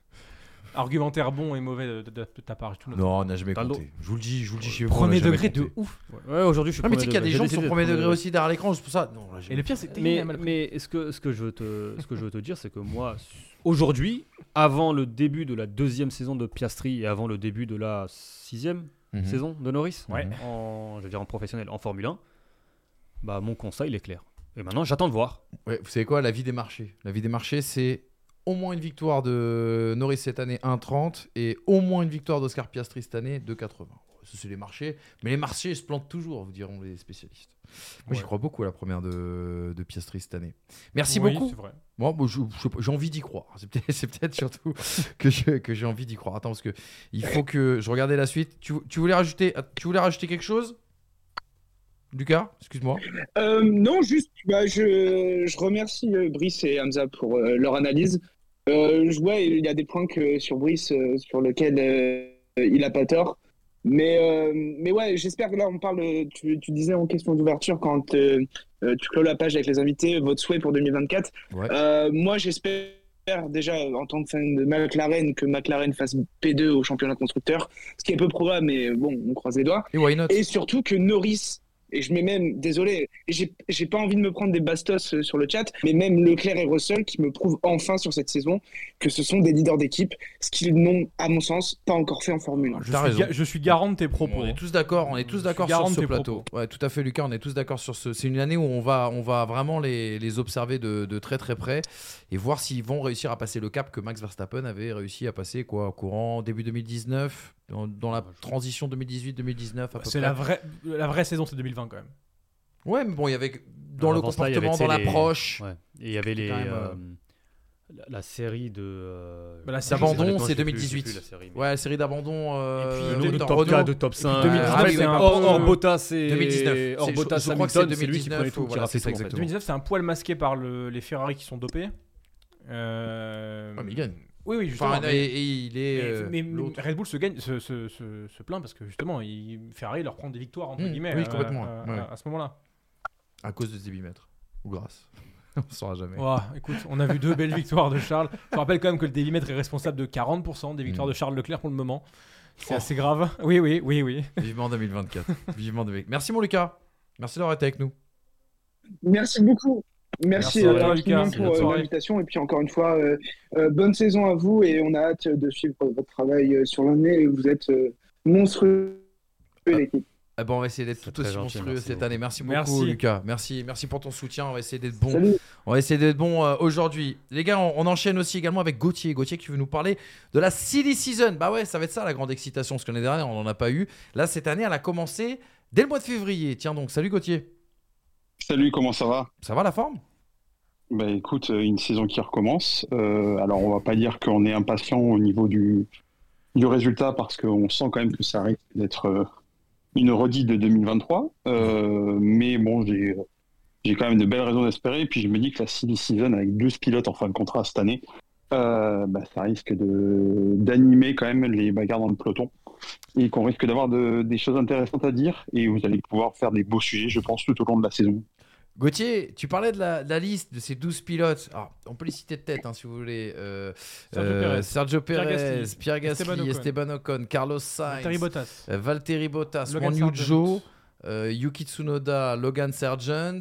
Euh, qui sont d'autres Euh, Hülken- Hülkenberg Magnussen, non Euh, Hülkenberg Magnussen, ouais, en effet. Et il nous en manque Daniel Ricciardo. deux. Peut-être Daniel Ricciardo, t'aurais raison. On l'a pas dit, on a dit Yuki Tsunoda. Et le dernier m'échappe. Mais à mon avis, il a pas marqué l'histoire de la Formule 1. Ça se trouve si. C'est vraiment. catastrophique. Euh, c'est pas Nando C'est euh, Lewis Hamilton. C'est pas Alonso Je, je l'ai dit, je l'ai dit en premier. Je l'ai dit toujours en premier. Euh, quand tu regardes cette liste, Gauthier, c'est qui pour toi Alors, On a vu que Lewis Hamilton avait dynamité cette silly season. Qui pour toi peut être justement cette deuxième lame Quel pilote en tout cas euh, sur lequel tu vas, tu vas mettre le microscope et, et attendre une grande annonce? C'était qui tu disais? Albon. Albon, ouais, Albon, alors on sait, on sait pas trop dans la mesure où il a annoncé qu'il a un contrat Williams, mais à mon avis, si euh, Mercedes euh, ou, euh, ou Red Bull, même si je crois pas à Red Bull récupérer Alex Albon, je pense que Mercedes, que Alex Albon va être quand même un, élément clé parce qu'on voit ce qu'il réalise là depuis qu'il est chez Williams.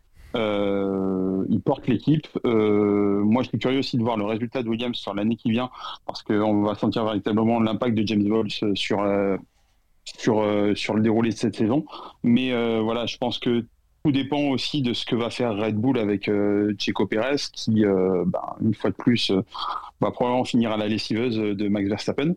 Et, euh, c'est, je pense, le baquet Red Bull qui va, qui va déclencher une, une, une, une série de cascades et euh, de, de bascules de, de, baquets pour, euh, pour pas mal de monde. Euh, moi, j'ai tendance à croire que Alex Albon va être probablement celui qui va être le plus envié par, par les team managers. Après, Esteban Ocon, moi, ça me plairait qu'il fasse un, un step-up chez Mercedes, mais je ne suis pas forcément totalement convaincu de la qui rafle la. Euh, les gars, moi, je suis désolé, on va dire que je suis pas neutre et vous avez raison. Alonso, non, mais c'est vrai. Alonso, Non, mais c'est Alonso, vrai, les gars. Alonso. T'imagines quand même, on apprend dans Netflix, et je fais une petite parenthèse, mais on apprend dans Netflix que en voyant Fernando Alonso performer, Lewis Hamilton a eu des idées derrière la tête. C'est bien la preuve quand même de La cote de ce garçon, c'est quand même le champion. On a quand même, un même si ça remonte à il y a longtemps, c'est un champion du monde qui est libre de tout contrat. Mais, euh, Mais où? À part Mercedes. C'est la seule option. C'est vrai. À moins que euh, y ait un jeu de chaise musicale qui En fait, fasse que. euh, en fait, euh, Il y a l'option Red Bull aussi. mais on ose- Je, je sais pas si on peut parler avant de, avant de voir le, le premier cap-là tomber chez Mercedes. Comme Mm. la décision de Mercedes va engendrer tout le reste. Toi, tu penses ça part de là Oui. Ah oui. Sauf si euh, il se passe ce qui se aura pas de passe. move avant. On parlait de On Red parlait Bull. tout à l'heure de, de Red Bull, de la situation. Ouais. Si demain, effectivement, ça part en clash et que Verstappen décide de partir, bah, ça va peut-être aussi fait- libérer une autre place. Mais honnêtement, on est très très loin d'un Mm. pareil scénario. Donc euh, je pense que Après- Mercedes aujourd'hui dé- détient les clés de. Et De le la suite timing de surtout. Le timing de. T'es prêt de la prochaine 2026. T'as une année avant euh, pour du coup euh, faire rentrer Mm. quelqu'un, on va dire. C'est peut-être le timing où justement en fait Red Bull va faire son move pour prendre Ricardo et libérer une place chez Alpha Tauri. Euh, Alpha Tauri. Racing c'est- C'est Bull. quoi déjà? Ouais, Racing carte- Bull. carte bleue, ouais. Vicar. Euh, Ra- Racing Bull. On- alors, soit ils, cl- ils- ils peuvent clore le marché en faisant monter quelqu'un de F2, Hmm. Isaac notamment, et le mettre dans la, Par exemple. Dans, dans la, dans la Racing Bull. Et là, il- là, le marché est clos côté Red Bull, c'est-à-dire qu'ils font monter quelqu'un et Perez est out euh, de la scène. Soit ils réouvrent avec ça, et du coup, ça ouvre par Mercedes et ça ouvre par, euh, par Racing Bull. À côté de ça, t'as des mecs comme Carlos Sainz qui, eux, vont devoir prendre un baquet manquant. Donc en fait, c'est soit Carlos Sainz, par exemple, il accepte de rester sur la touche pour attendre Audi et l'arrivée parce qu'il veut pas rouler sous Sauber ou j'en sais rien. Et du coup, ça libère vraiment une place. Soit en fait, le jeu, il peut très vite être fermé. Hmm. Il peut être fermé par le fait que Mercedes, euh, Mercedes peut prendre Sainz, mettons. Ou alors, Mercedes prend quelqu'un dont Sainz récupère le baquet. Et en fait, tu as un- une espèce de triangle qui va se Oui. comme ça. Bon, ça se compense quoi. Donc, je suis pas sûr qu'on en arrive à quelque chose. Parce que, enfin, les, con- les- les con- les conditions pour qu'on en arrive à 10 changements de baquet. Alors, moi, moi, quand même, quand je regarde la liste des 12, et Gauthier, tu me dis ce que t'en, ce que, ce que t'en penses, euh, moi, quand je vois quand même la, la liste, euh, la liste des 12, je me dis qu'il y en a quand même certains qui sont quand même en grand danger quant à la poursuite de leur carrière en Formule 1. Wang Yujo, Valtteri Bottas, euh, Hülkenberg, il nous a plutôt convaincu l'année dernière. Magnussen. Magnussen, c'est pas, c'est pas vraiment le, le cas. Logan Sargent, qu'on est un petit peu étonné quand même de retrouver cette année sur, sur la grille. Euh.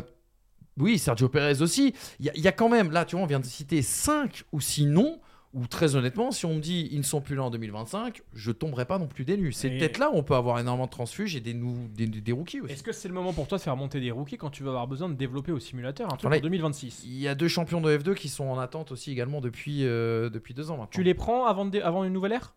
Juste avant une nouvelle ère? Euh, le problème, c'est que si les mecs qui sont Tu actuellement dans les maintenant, baquets, ton prends pas pas en convaincu. 2024 et que tu les prends pas en mais si- 2023. si- Mais si j'inverse le moment pour les prendre, c'est Non, mais 2026. si, si j'inverse ton propos, si Sargent t'as pas convaincu en 2023 et t'as pas convaincu en 2024, c'est pas en 2025, voire en 2026 qui va te convaincre. Ah non, mais ces mecs-là, ce oui. que je veux mais dire en attendant, je suis Voilà. as, je change pas mon line-up. hein. Ça fait 5 ans que je Mmh. galère déjà. Mhm.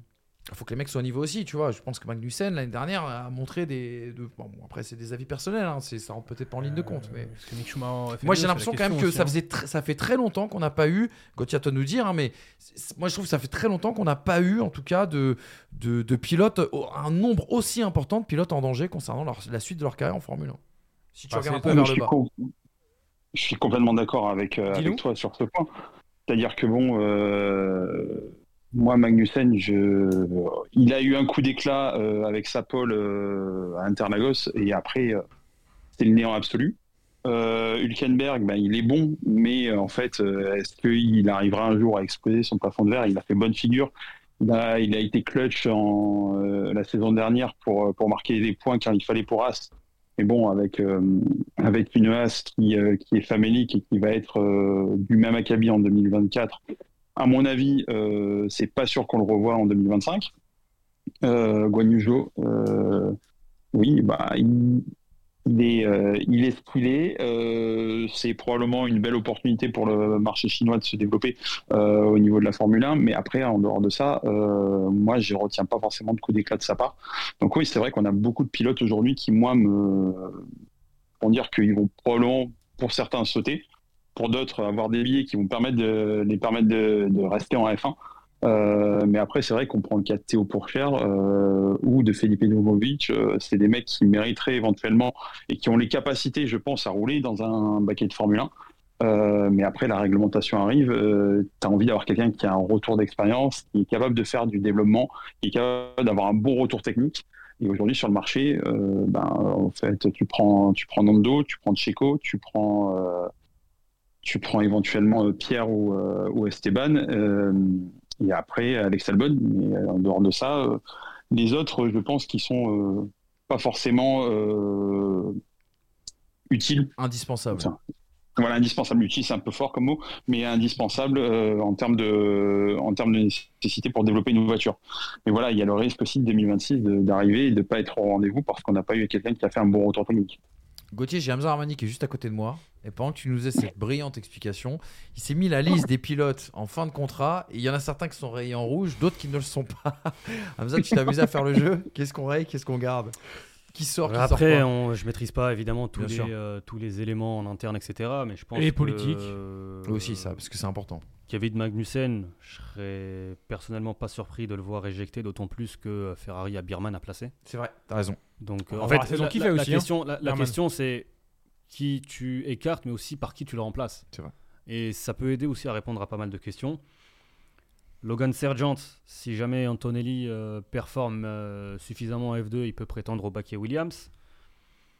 Ah, Bottas, moi je trouve, euh, je, je trouve qu'il fait de la figuration aujourd'hui en Formule 1, mais est-ce que tu n'aurais pas quand même besoin d'un pilote comme Bottas, comme tu l'évoquais tout à l'heure, justement pour l'aspect développement, construction d'une nouvelle, d'une nouvelle monoplace dans une nouvelle ère? Ça, c'est une première, une autre interrogation. Guan Yu Zhou, il performe mine de rien. C'est difficile de dire à Guan Yu Zhou Ouais, il est- aujourd'hui, est sportivement, pas tu- n'as pas ta place. On va se poser la question autrement. Est-ce que tu vois en 2025 un, un line-up euh, Sainz pour cher chez, euh, chez Sauber, tu vois?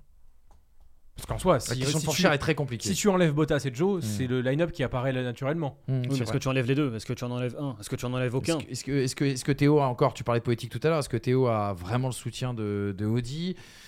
Euh, Tout va dépendre de sa saison aussi du côté du, du Japon, enfin en Super Formula. Et en fait, parmi un- les mecs que tu peux compliqué. incorporer, euh, Théo Pourchère évidemment en fait partie. Isaac Adjar en fait partie selon ce qui se passe avec euh, Checo Pérez. Liam Antone- Lawson, hein. Antonelli, tout à l'heure, j'en parlais par rapport à, à Sergent. Honnêtement, euh, Li- Liam Lawson fait aussi partie. C'est vrai que je Ah vois, je l'avais même pas écrit. Tu vois, Liam Lawson, j'avais complètement zappé. Euh, donc avec Adjar, euh, donc tu as deux pilotes pour potentiellement une place ou deux si Tsunoda aussi Mm. est, est éjecté. C'est vrai que j'ai même pas écrit Tsunoda aussi. Une demi aussi, si tu penses que Perez peut être rétrogradé chez Racing Bull. Hein. S'il a un contrat Red Bull, oui, rappelons-le. oui, hein. oui, oui, il n'a pas un contrat, il a pas un, quand je dis un contrat Bien Red. Bull, c'est qu'il a un contrat Et famille puis, Red Bull. Et, et puis il arrivera à un stade de sa carrière où s'il n'a pas d'autres baquets garantis, il prendra ce qui lui reste. Euh, je vois pas Perez dire non, euh, ça m'intéresse pas, je reviendrai en 2026, je reviendrai en 2027. Il essayait d'avoir un baquet As euh, avant d'avoir Red Bull, hein, on Et- rappelle. hein. Et puis, mine de rien, euh, Albon et euh, Ocon et Gasly, pardon, s'il y en a un qui quitte le giron Alpine, il va falloir remplacer. Et chez les jeunes, tu en as deux, tu as Douane et tu as Victor Martin. Victor Martin, c'est vrai, tout à fait. On nous demandait d'ailleurs dans le chat très rapidement, parce qu'on parle des, des jeunes pousses, mais très rapidement. Parce J'ai que je que veux- des jeunes. hein. Je veux qu'on prenne Mathieu euh, qui veut nous, nous, livrer un dernier sujet. Champion F2, c'est un Français cette année? Alors, il y a 14, cours, 14 week-ends, donc 28 courses. Euh, je pars sur, euh, soyons fous, je pars sur euh, 13 victoires françaises. Magnifique. 13, 13 victoires On françaises. y va. Eh, je Saison jure. Oui. Isaac, Eh. il a une campos. Hein. Tu sais quoi Saison, on Et alors C'est Ouais. un génie. 13 victoires françaises. C'est un 13 génie. victoires françaises, sachant que tu as Birman qui va en prendre Voilà. pas mal. C'est un génie. Voilà. On y va. Ça Ah, mais 13 sur français. 28. Ce sera très Oui, sur colorant. 28. Ah, sur j'étais là en 28. mode, mais il est malade. Ah oui, Ah, sur 14 13 week-ends Ouais. Non, non, ça non, fait mais non, mais non, mais non. Sur 28 courses de Ok, F2 cette saison, principale. Voilà. Allez, ouais, 13. 13. Mm. Sachant que Vestier derrière en fait 11 et c'est déjà beaucoup. Hein. Pour les deux pilotes français. Oui, mais Pas suffisant. Pas suffisant. J'espère qu'Isaac va pouvoir en prendre dans la, dans la campos. Après, le talent, il l'a, hein, mais c'est la campos quoi. T'inquiète, on sera là pour raconter tout ça. Ça fait partie des grands fils rouges de cette grande année. Merci. Je- J'ai rien dit. T'es sérieux, toi Ça fait partie des grands fils rouges de cette année. On parlera d'F2, notamment, dans cette, euh, dans cette émission. Merci Gauthier d'avoir été avec nous. C'était top. Merci à vous, les gars. D'avoir. Euh, bonne continuation, une saison de plus. Euh, bravo pour tout ce que vous faites. C'est toujours un plaisir de vous retrouver. Euh, Il y a trop de grands prix, euh, mais il n'y a pas assez d'émissions dépistonnés. Oh, c'est beau ça. Dis-le à Polo gentil. en régie qui s'envoie 24 fois 2 émissions en plus, 3 émissions en bonus. Mais nous tous aussi. C'est Polo nous crache dessus dès qu'il nous voit maintenant. Polo, il a marre de nous. voir. Mais merci beaucoup, mon Gauthier, en tout cas. Merci. Merci d'avoir été avec nous. Juste très rapidement, parce que le timing avance et qu'on est vraiment sur la fin de cette émission, on a Mathieu euh, qui veut nous parler d'une victoire. En fait, il voulait placer le sujet de la victoire d'un non-gagnant de Grand Prix cette année. C'est quand même un sujet charmant parce que c'est toujours une émotion particulière. on va encore rebasculer sur le Norris Piastri. Je le sens, il peut y en avoir d'autres. Lance Stroll, Albon. why not? Attends, il y a qui? Attends, Ouais, fais- fais prenons la- Mathieu. fais la liste. Prenons Mathieu si tu veux. Après, Oui, pardon. on, après on peut se faire la, la- la liste avec Mathieu. Merci pour l'idée de débat, Mathieu. Merci Mathieu. Bonne soirée. Bonne nuit. Salut Mathieu, comment ça va? Sa- Salut l'équipe, merci Salut, beaucoup, Mathieu. merci de m'accueillir et merci beaucoup pour tout ce que vous faites déjà dans un premier temps. Merci, je vous, vous êtes mon rituel de tous les lundis pour les, les débriefs, le mercredi. euh, enfin voilà, merci beaucoup pour tout ce que vous faites déjà. Merci à toi. merci. Ça fait super plaisir Mathieu, merci beaucoup. Raconte-nous un petit peu cette idée de débat, une victoire d'un Alors- non-gagnant de Grand Prix cette année, vas-y.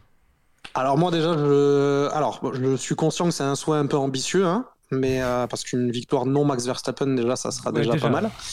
Euh, mais euh, en gros, c'est, ça vient du fait que euh, j'ai envie de revivre des courses un peu folles qu'on n'a pas eues depuis quelques années, qui nous avaient amené notamment, bah, par exemple, Hongrie 2021, euh, qui nous avait amené la victoire d'Esteban Ocon, la, course de Pierre Gasly euh, en 2020 à Monza. Enfin voilà, des, courses qui ont amené euh, des courses un peu folles avec des rebondissements, qui ont amené des, nouveaux pilotes à gagner des grands prix. Conscient que c'est un peu compliqué parce que bah, forcément dans les top teams il n'y a pas beaucoup de monde si ce n'est personne à part chez McLaren ou, ou Lance. Euh, mais, euh, mais voilà, ça, ça, ça va rejoindre un peu comme tu disais Manu le, le débat McLaren. Mais, euh, mais voilà. Qu'est-ce que tu vois toi sur le débat McLaren? C'est ça qui m'intéresse. Je suis un fou de lancer ça à 21h58. Ouais, vraiment. Il y a plus le métro après. hein. Alors, moi, ce que je vois, c'est que, euh, pour- sans prendre parti non plus, je suis quand même un peu plus d'accord avec Hamza qu'avec Brice sur le débat Norris. Euh, faire beaucoup. euh, et il y a un point que je voulais relever sur tout ce qu'a dit tout à l'heure euh, euh, Brice, c'est que euh, Norris lui-même a fait une déclaration quand même en disant que euh, que euh, que euh, que euh, pardon, euh, Aïe, aïe, aïe. Avait été Piastri avait été plus euh, difficile à, battre jusque-là que, euh, que euh, l'ont été Sainz ou, euh, ou Ricardo à l'époque. C'est intéressant ce que tu dis parce que dans. Désolé de référer à Netflix, mais parce qu'il y a- dans cette saison beaucoup de coulisses et beaucoup de- d'insides qui nous permettent de mieux comprendre les choses. Et très clairement, on voit un Lando Norris qui est beaucoup plus apeuré par l'arrivée du petit jeune, la première fois qu'il a un petit jeune à ses côtés, que euh, il le dit déjà dans, enfin, dans, dans- dans la série, cet, cet esprit-là. Ok, je l'ai, je l'ai pas vu pour tout vous dire, mais ok. Ah, N'hésite pas, hein, franchement, c'est pas mal, on s'est régalé. Enfin, Non, mais J'ai regardé les deux la- premiers épisodes, cette année, mais j'ai pas regardé le reste. Ils ont, ils ont pas besoin de moi pour ça, pour la pub. Non, non, mais euh, moi, je, je suis pas en contradiction euh, avec ce que nous dit Mathieu du tout. euh, mais après, euh, Carlos Sainz, euh, moi, ne me fait pas peur. Enfin, déjà, pour moi, c'est pas. C'est pas non plus. On t'en pas de te battre avec lui non plus. hein.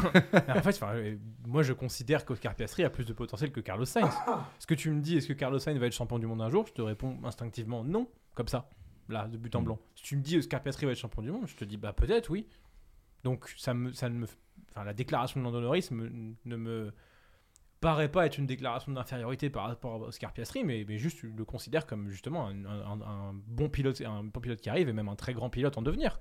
Donc non non, enfin je suis pas, euh, je suis pas. euh, Après ces ni en, déclarations, dé- ni en désaccord, ni en accord. c'est- c'est comme Alonso qui te dit euh, Lance Stroll, c'est le meilleur coéquipier que j'ai eu dans ma vie. Et puis chaque nouveau coéquipier, c'est le meilleur qu'il a eu dans sa vie. Bon. Sympa pour Giancarlo Fisi qui est là quand même. hein. Mais écoute, j'ai fait. euh, Il est pour Romain Grosjean. Hein. Qu'il n'ait pas la meilleure coupe, ça je veux bien. Mais... Arrêtez de lui mettre des à chaque émission. On veut le faire venir. Sur la liste, sincèrement, une fois que tu exclus. Le, le- le plus drôle serait d'exclure les deux pilotes McLaren. Une fois que tu enlèves Oui, euh. Norris et liste là. T'as Albon, Tsunoda, Hülkenberg, Magnussen, Tsunoda, ouais. Stroll, Joe. Moi, le premier effectivement qui me vient en tête, c'est je me dis Yuki Tsunoda, peut-être avec une Avec euh, une Racing Red, Bull, t'as euh, raison. Ra- Racing Bull là, mais machin chouette. Sur une course à rebondissement, ça pourrait peut-être le faire, ouais, Yuki Tsunoda. En fait, à la régulière, tu dis c'est celui qui aura peut-être le plus de facilité à avoir un rythme Bah, par rapport voiture, à ce que cas. lui fournit effectivement la monoplace. Après, par exemple, de, par exemple, rien que sur la saison dernière, Albon m'offre beaucoup plus de certitude que Tsunoda. Maintenant, encore une fois, il faut côté, avoir hein. le. Voilà, c'est un débat, mais moi, effectivement, qu'en numéro 1, c'est Oscar Piastri que, que je mets devant Norris. Et why not c'est une, une course sous la pluie, tu sais, Lance Stroll, comme on dit, équilibriste dans des conditions où la- l'adhérence est, est minime, dans un bon jour, frappé par la grâce des dieux. Quelque part, c'est arrivé à un Pierre Gasly, un Esteban Ocon, qui ont parfaitement géré une fois Et qu'ils étaient 19 devant, hein. problèmes de fiabilité. Ou un pilote tout seul sur la grille de départ. Ah, c'est des choses qui sont déjà arrivées. C'est des choses qui arrivent du côté de Budapest, Ouais, effectivement. Passé récent. Exactement. Merci beaucoup en tout cas Mathieu pour ton, pour ton Merci, avis, pour ta Mathieu. question. J'ai bien vu ta tentative soirée, à Mathieu. 21h58 de relancer ce débat Norris Piastri, ce sera le fil rouge de cette saison 2024. Hamza Ramani, Brice Germain, et j'espère que vous serez avec nous bien sûr. Il y a 24 débats, c'est London Norris c'est une fraude avec Hamza, avec Hamza sur le TN. tu sais, Genre vraiment tout seul hein, sur la vignette. Encore une fois, ça. tu peux caricaturer le débat. J'ai jamais dit, Non, je, je n'ai rien dit de tel. J'ai juste des doutes sur ce pilote pour l'amener au très très euh, haut niveau. Obligé de rentrer tout cas, le temps dans de la. Si on y va. Ils ont relancé les, ils ont relancé les hostilités. Merci à Mathieu. C'était le dernier avis, bien sûr, dans cette, euh, dans cette émission. Moi, je veux juste en deux secondes avoir vos avis. Qu'est-ce que vous voulez en 2024 Moi, je l'ai dit tout, là, tout à l'heure. Je l'ai dit. Tout le monde le sait, on s'en fout. moi. Euh... Ça, tout le monde le sait. euh, en roue libre. On s'en fout. euh, sportivement pour nous? Sportivement. Non, sportivement, pour nous, on sait. On sait ce qu'on souhaite. hein. Euh. Moi, j'ai- moi, j'ai envie que hum, des écuries suivent des trajectoires de progression qui soient euh, suffisamment attrayantes pour euh, jouer avec Red Bull à un moment donné. Mais j'ai surtout envie que les écuries comprennent ce concept, comprennent leur concept, parce que du coup, on peut pas dire ce, mais ces concepts, et que euh, plusieurs philosophies différentes nous mènent à un résultat qui peut être similaire. Qu'on se retrouve à un moment donné avec ce qu'on a vu chez Mercedes Red Bull en 2021, à savoir qu'il n'y a pas de meilleure voiture. Hmm. Il y en a une, ça dépend sur les circuits, ça dépend sur les mini-secteurs. Je veux qu'on en arrive là. Et en fait, le fait qu'il y ait multitude de concepts, parce qu'au final, tout le monde n'est pas forcément sur la même chose, pour moi, doit amener à ça. Doit amener à cette concordance des, des performances, mais pas forcément des forces et faiblesses. Mhm. Et si les écuries ont vraiment compris ce qu'elle n'est pas, courant 2023, que tout le monde a passé ce step et qu'on retrouve ce step cette année dans leur évolution, là, moi, pour moi, ce sera une meilleure saison que 2023. Parce que je verrai ces grands noms de la Formule 1 ne plus laisser Red Bull tout seul, à minima dans la compréhension de ce qui se passe. En 2023, je trouve que Red Bull était trop seul. Et Rinway et Pierre Vachier ont été trop seuls. Et que là, euh, vraiment, je pense qu'on a, on a besoin de ça et de voir des écuries à leur plus haut niveau nous faire rêver en termes de travail. Des- a ton souhait. Des courses spectaculaires euh, avec euh, pourquoi pas 5 écuries différentes qui remportent au moins un Grand Prix. Ce serait déjà pas ça. mal. Ouais. Aston, McLaren Oui, le, Mercedes, le top Ferrari. 5 que l'on pense aujourd'hui. Après, ça peut être une autre, hein, ça peut être Alpine. Petit ça bonus alpine, euh, ouais, ce serait cool quand même. Euh, Après avoir dit tout ce qu'on a dit. Puis oui, non, sur- fait, ne pas, ne pas revivre euh, 2023 qui a été comme une Ouais. longue saison avec Mm. euh, toujours le même résultat. Et heureusement que derrière, quand même, on a eu des batailles parce que sinon, ça aurait été euh, pff, compliqué. Et puis une belle saison de F2, encore une fois, parce que ouais, je vais m'intéresser à cette, euh, à cette saison. Je suis évidemment très hypé par cette, euh, cette saison. Euh, J'ai peut-être été ambitieux sur les 13 victoires. Isaac, Victor. Va pas falloir je déconner. Ouais. hein. Parade de catastrophe. Non, surtout que tu sais que. Non, parce qu'en fait, je me suis, re- je me suis remémoré, mais Vesti, la saison dernière, c'est Ouais. que, entre guillemets, 6 victoires. Donc, euh, je fais, pas attends, si tu fais les comptes, non, c'est non, 6. Faut que je rajoute ça en 6 tête, victoires. Donc Après, tu six sais que notre euh, cher Roy Nissani, qui évolue sous nationalité française, nationalité sportive française. Il est encore là, lui Non, Non, il n'est pas là cette année. Nationalité sportive israélienne, mais il est français, non Je crois que c'est un. Je sais pas s'il est. Non, il a la nationalité française. Il a une nationalité française euh, Ah. qu'on a vu sur son site internet. Il a un passeport français, mais il Ouais, court c'est sous ça, nationalité euh, israélienne. On saurait pas Euh, compter, ça aurait pas parce compté que- dans la victoire française. Donc, arrive. euh, donc voilà, oui, une belle saison en aussi F2. pour nos, pour nos Français en, en F2 et qu'ils aient le rêve euh, d'accéder à la, à la F1, au moins par leur performance sportive. Après, l'aspect politique, Oui, parce ça on verra. Mais euh, au moins que sportivement, il il... en F1. Voilà. Alors, deux, les deux derniers avec Druitt. On sera là pour vous faire vivre tout ça, en tout cas, les amis. Une En grosse plateau. séance de Théo aussi en Super Formule. Ah ouais, on va suivre ça. hein. On est en train de négocier les droits, mais c'est compliqué. D'ailleurs, on ouvre un litchi. C'est Ah, compliqué. Et dès que vous nous envoyez écoutez, un million d'euros, on vous offre un, un bouquin de Manu. Bon, de toute Rentable. façon, la meilleure chose qui puisse vous arriver dans cette vie, c'est d'avoir un jour un bouquin de Manu. Enfin, celui-là, quoi. Il est pas mal celui-là. C'était pas ça que je voulais Il dire. y a c'est des nouveaux c'est ça tirages qui vont être faits. Juste, juste une dernière précision, les amis. Je vous avais promis les, les cotes euh, de notre partenaire euh, Winamax sur cette saison pour euh, le titre de champion du monde. Vous le voyez, les marchés sont pessimistes. Max Verstappen à 1,14, Charles Leclerc à 12 derrière. Et il y a peut-être un truc un peu plus intéressant c'est un championnat hors Red Bull. Voilà, championnat constructeur hors Red Bull. Donc, c'est-à-dire, vous prenez le championnat constructeur, vous retirez Red Bull et vous essayez de déterminer quelle est la première, euh, la première écurie. On a Ferrari à 90, McLaren à 3, Mercedes à 3,50 et Aston Martin qui arrive à 25. Oh, Il y a vraiment une manque de confiance sur Mercedes. C'est assez marrant que les marchés, Ouais. euh, ouais, que les marchés en effet McLaren euh, devant, quoi. voient McLaren devant. Mercedes. Écoutez, à voir en tout cas ce qui se passera. infos qu'on pas. Ouais, ça se trouve. hein. Ça Bah, ils ont écouté l'argumentaire Ça sur Oscar Piastri. on les connaît, les traders là-bas, hein. Oscar Piastri, ils se sont dit écoute, Hamza, il a raison. Il va mener, il va mener McLaren jusqu'en haut. C'est ça, qui- ça qui serait fort. Voilà les amis, en tout cas pour cette preview, l'idée c'était bien sûr, puisqu'on manquait un petit peu d'informations, même si on a bien bossé pendant cet hiver, de construire un petit peu bah, cette avant-saison avec vous. Il y en aura d'autres des libres antennes tout au long de cette saison 2024. On se retrouve lundi pour le débrief de ce premier Grand Prix, Grand Prix du Bahreïn. Il y aura sans doute un, débat hein, pour commencer le mercredi euh, suivant, pour commencer la, saison. Puis après, on vous parlera de plein de disciplines. Il y aura du WEC, il y aura de l'historique aussi. Il y aura beaucoup, beaucoup de choses. Et moi, mon souhait pour 2024, c'est qu'on mette ces deux garçons dans une migale et qu'on fasse pourquoi pas une petite course et qu'on filme tout ça et, Et ça fera un beau reportage. de finale pour le moment. Voilà, exactement. Huitième de finale. N'oubliez jamais, Brice Germain est en route pour l'histoire. On peut pas vous en dire plus, mais il est en huitième de finale. Encouragez-le sur les réseaux sociaux. Je compte sur vous. Merci Hamza. Merci Brice. Vous avez été excellent encore une fois. Merci à, à nos gars en régie. Notre ciao.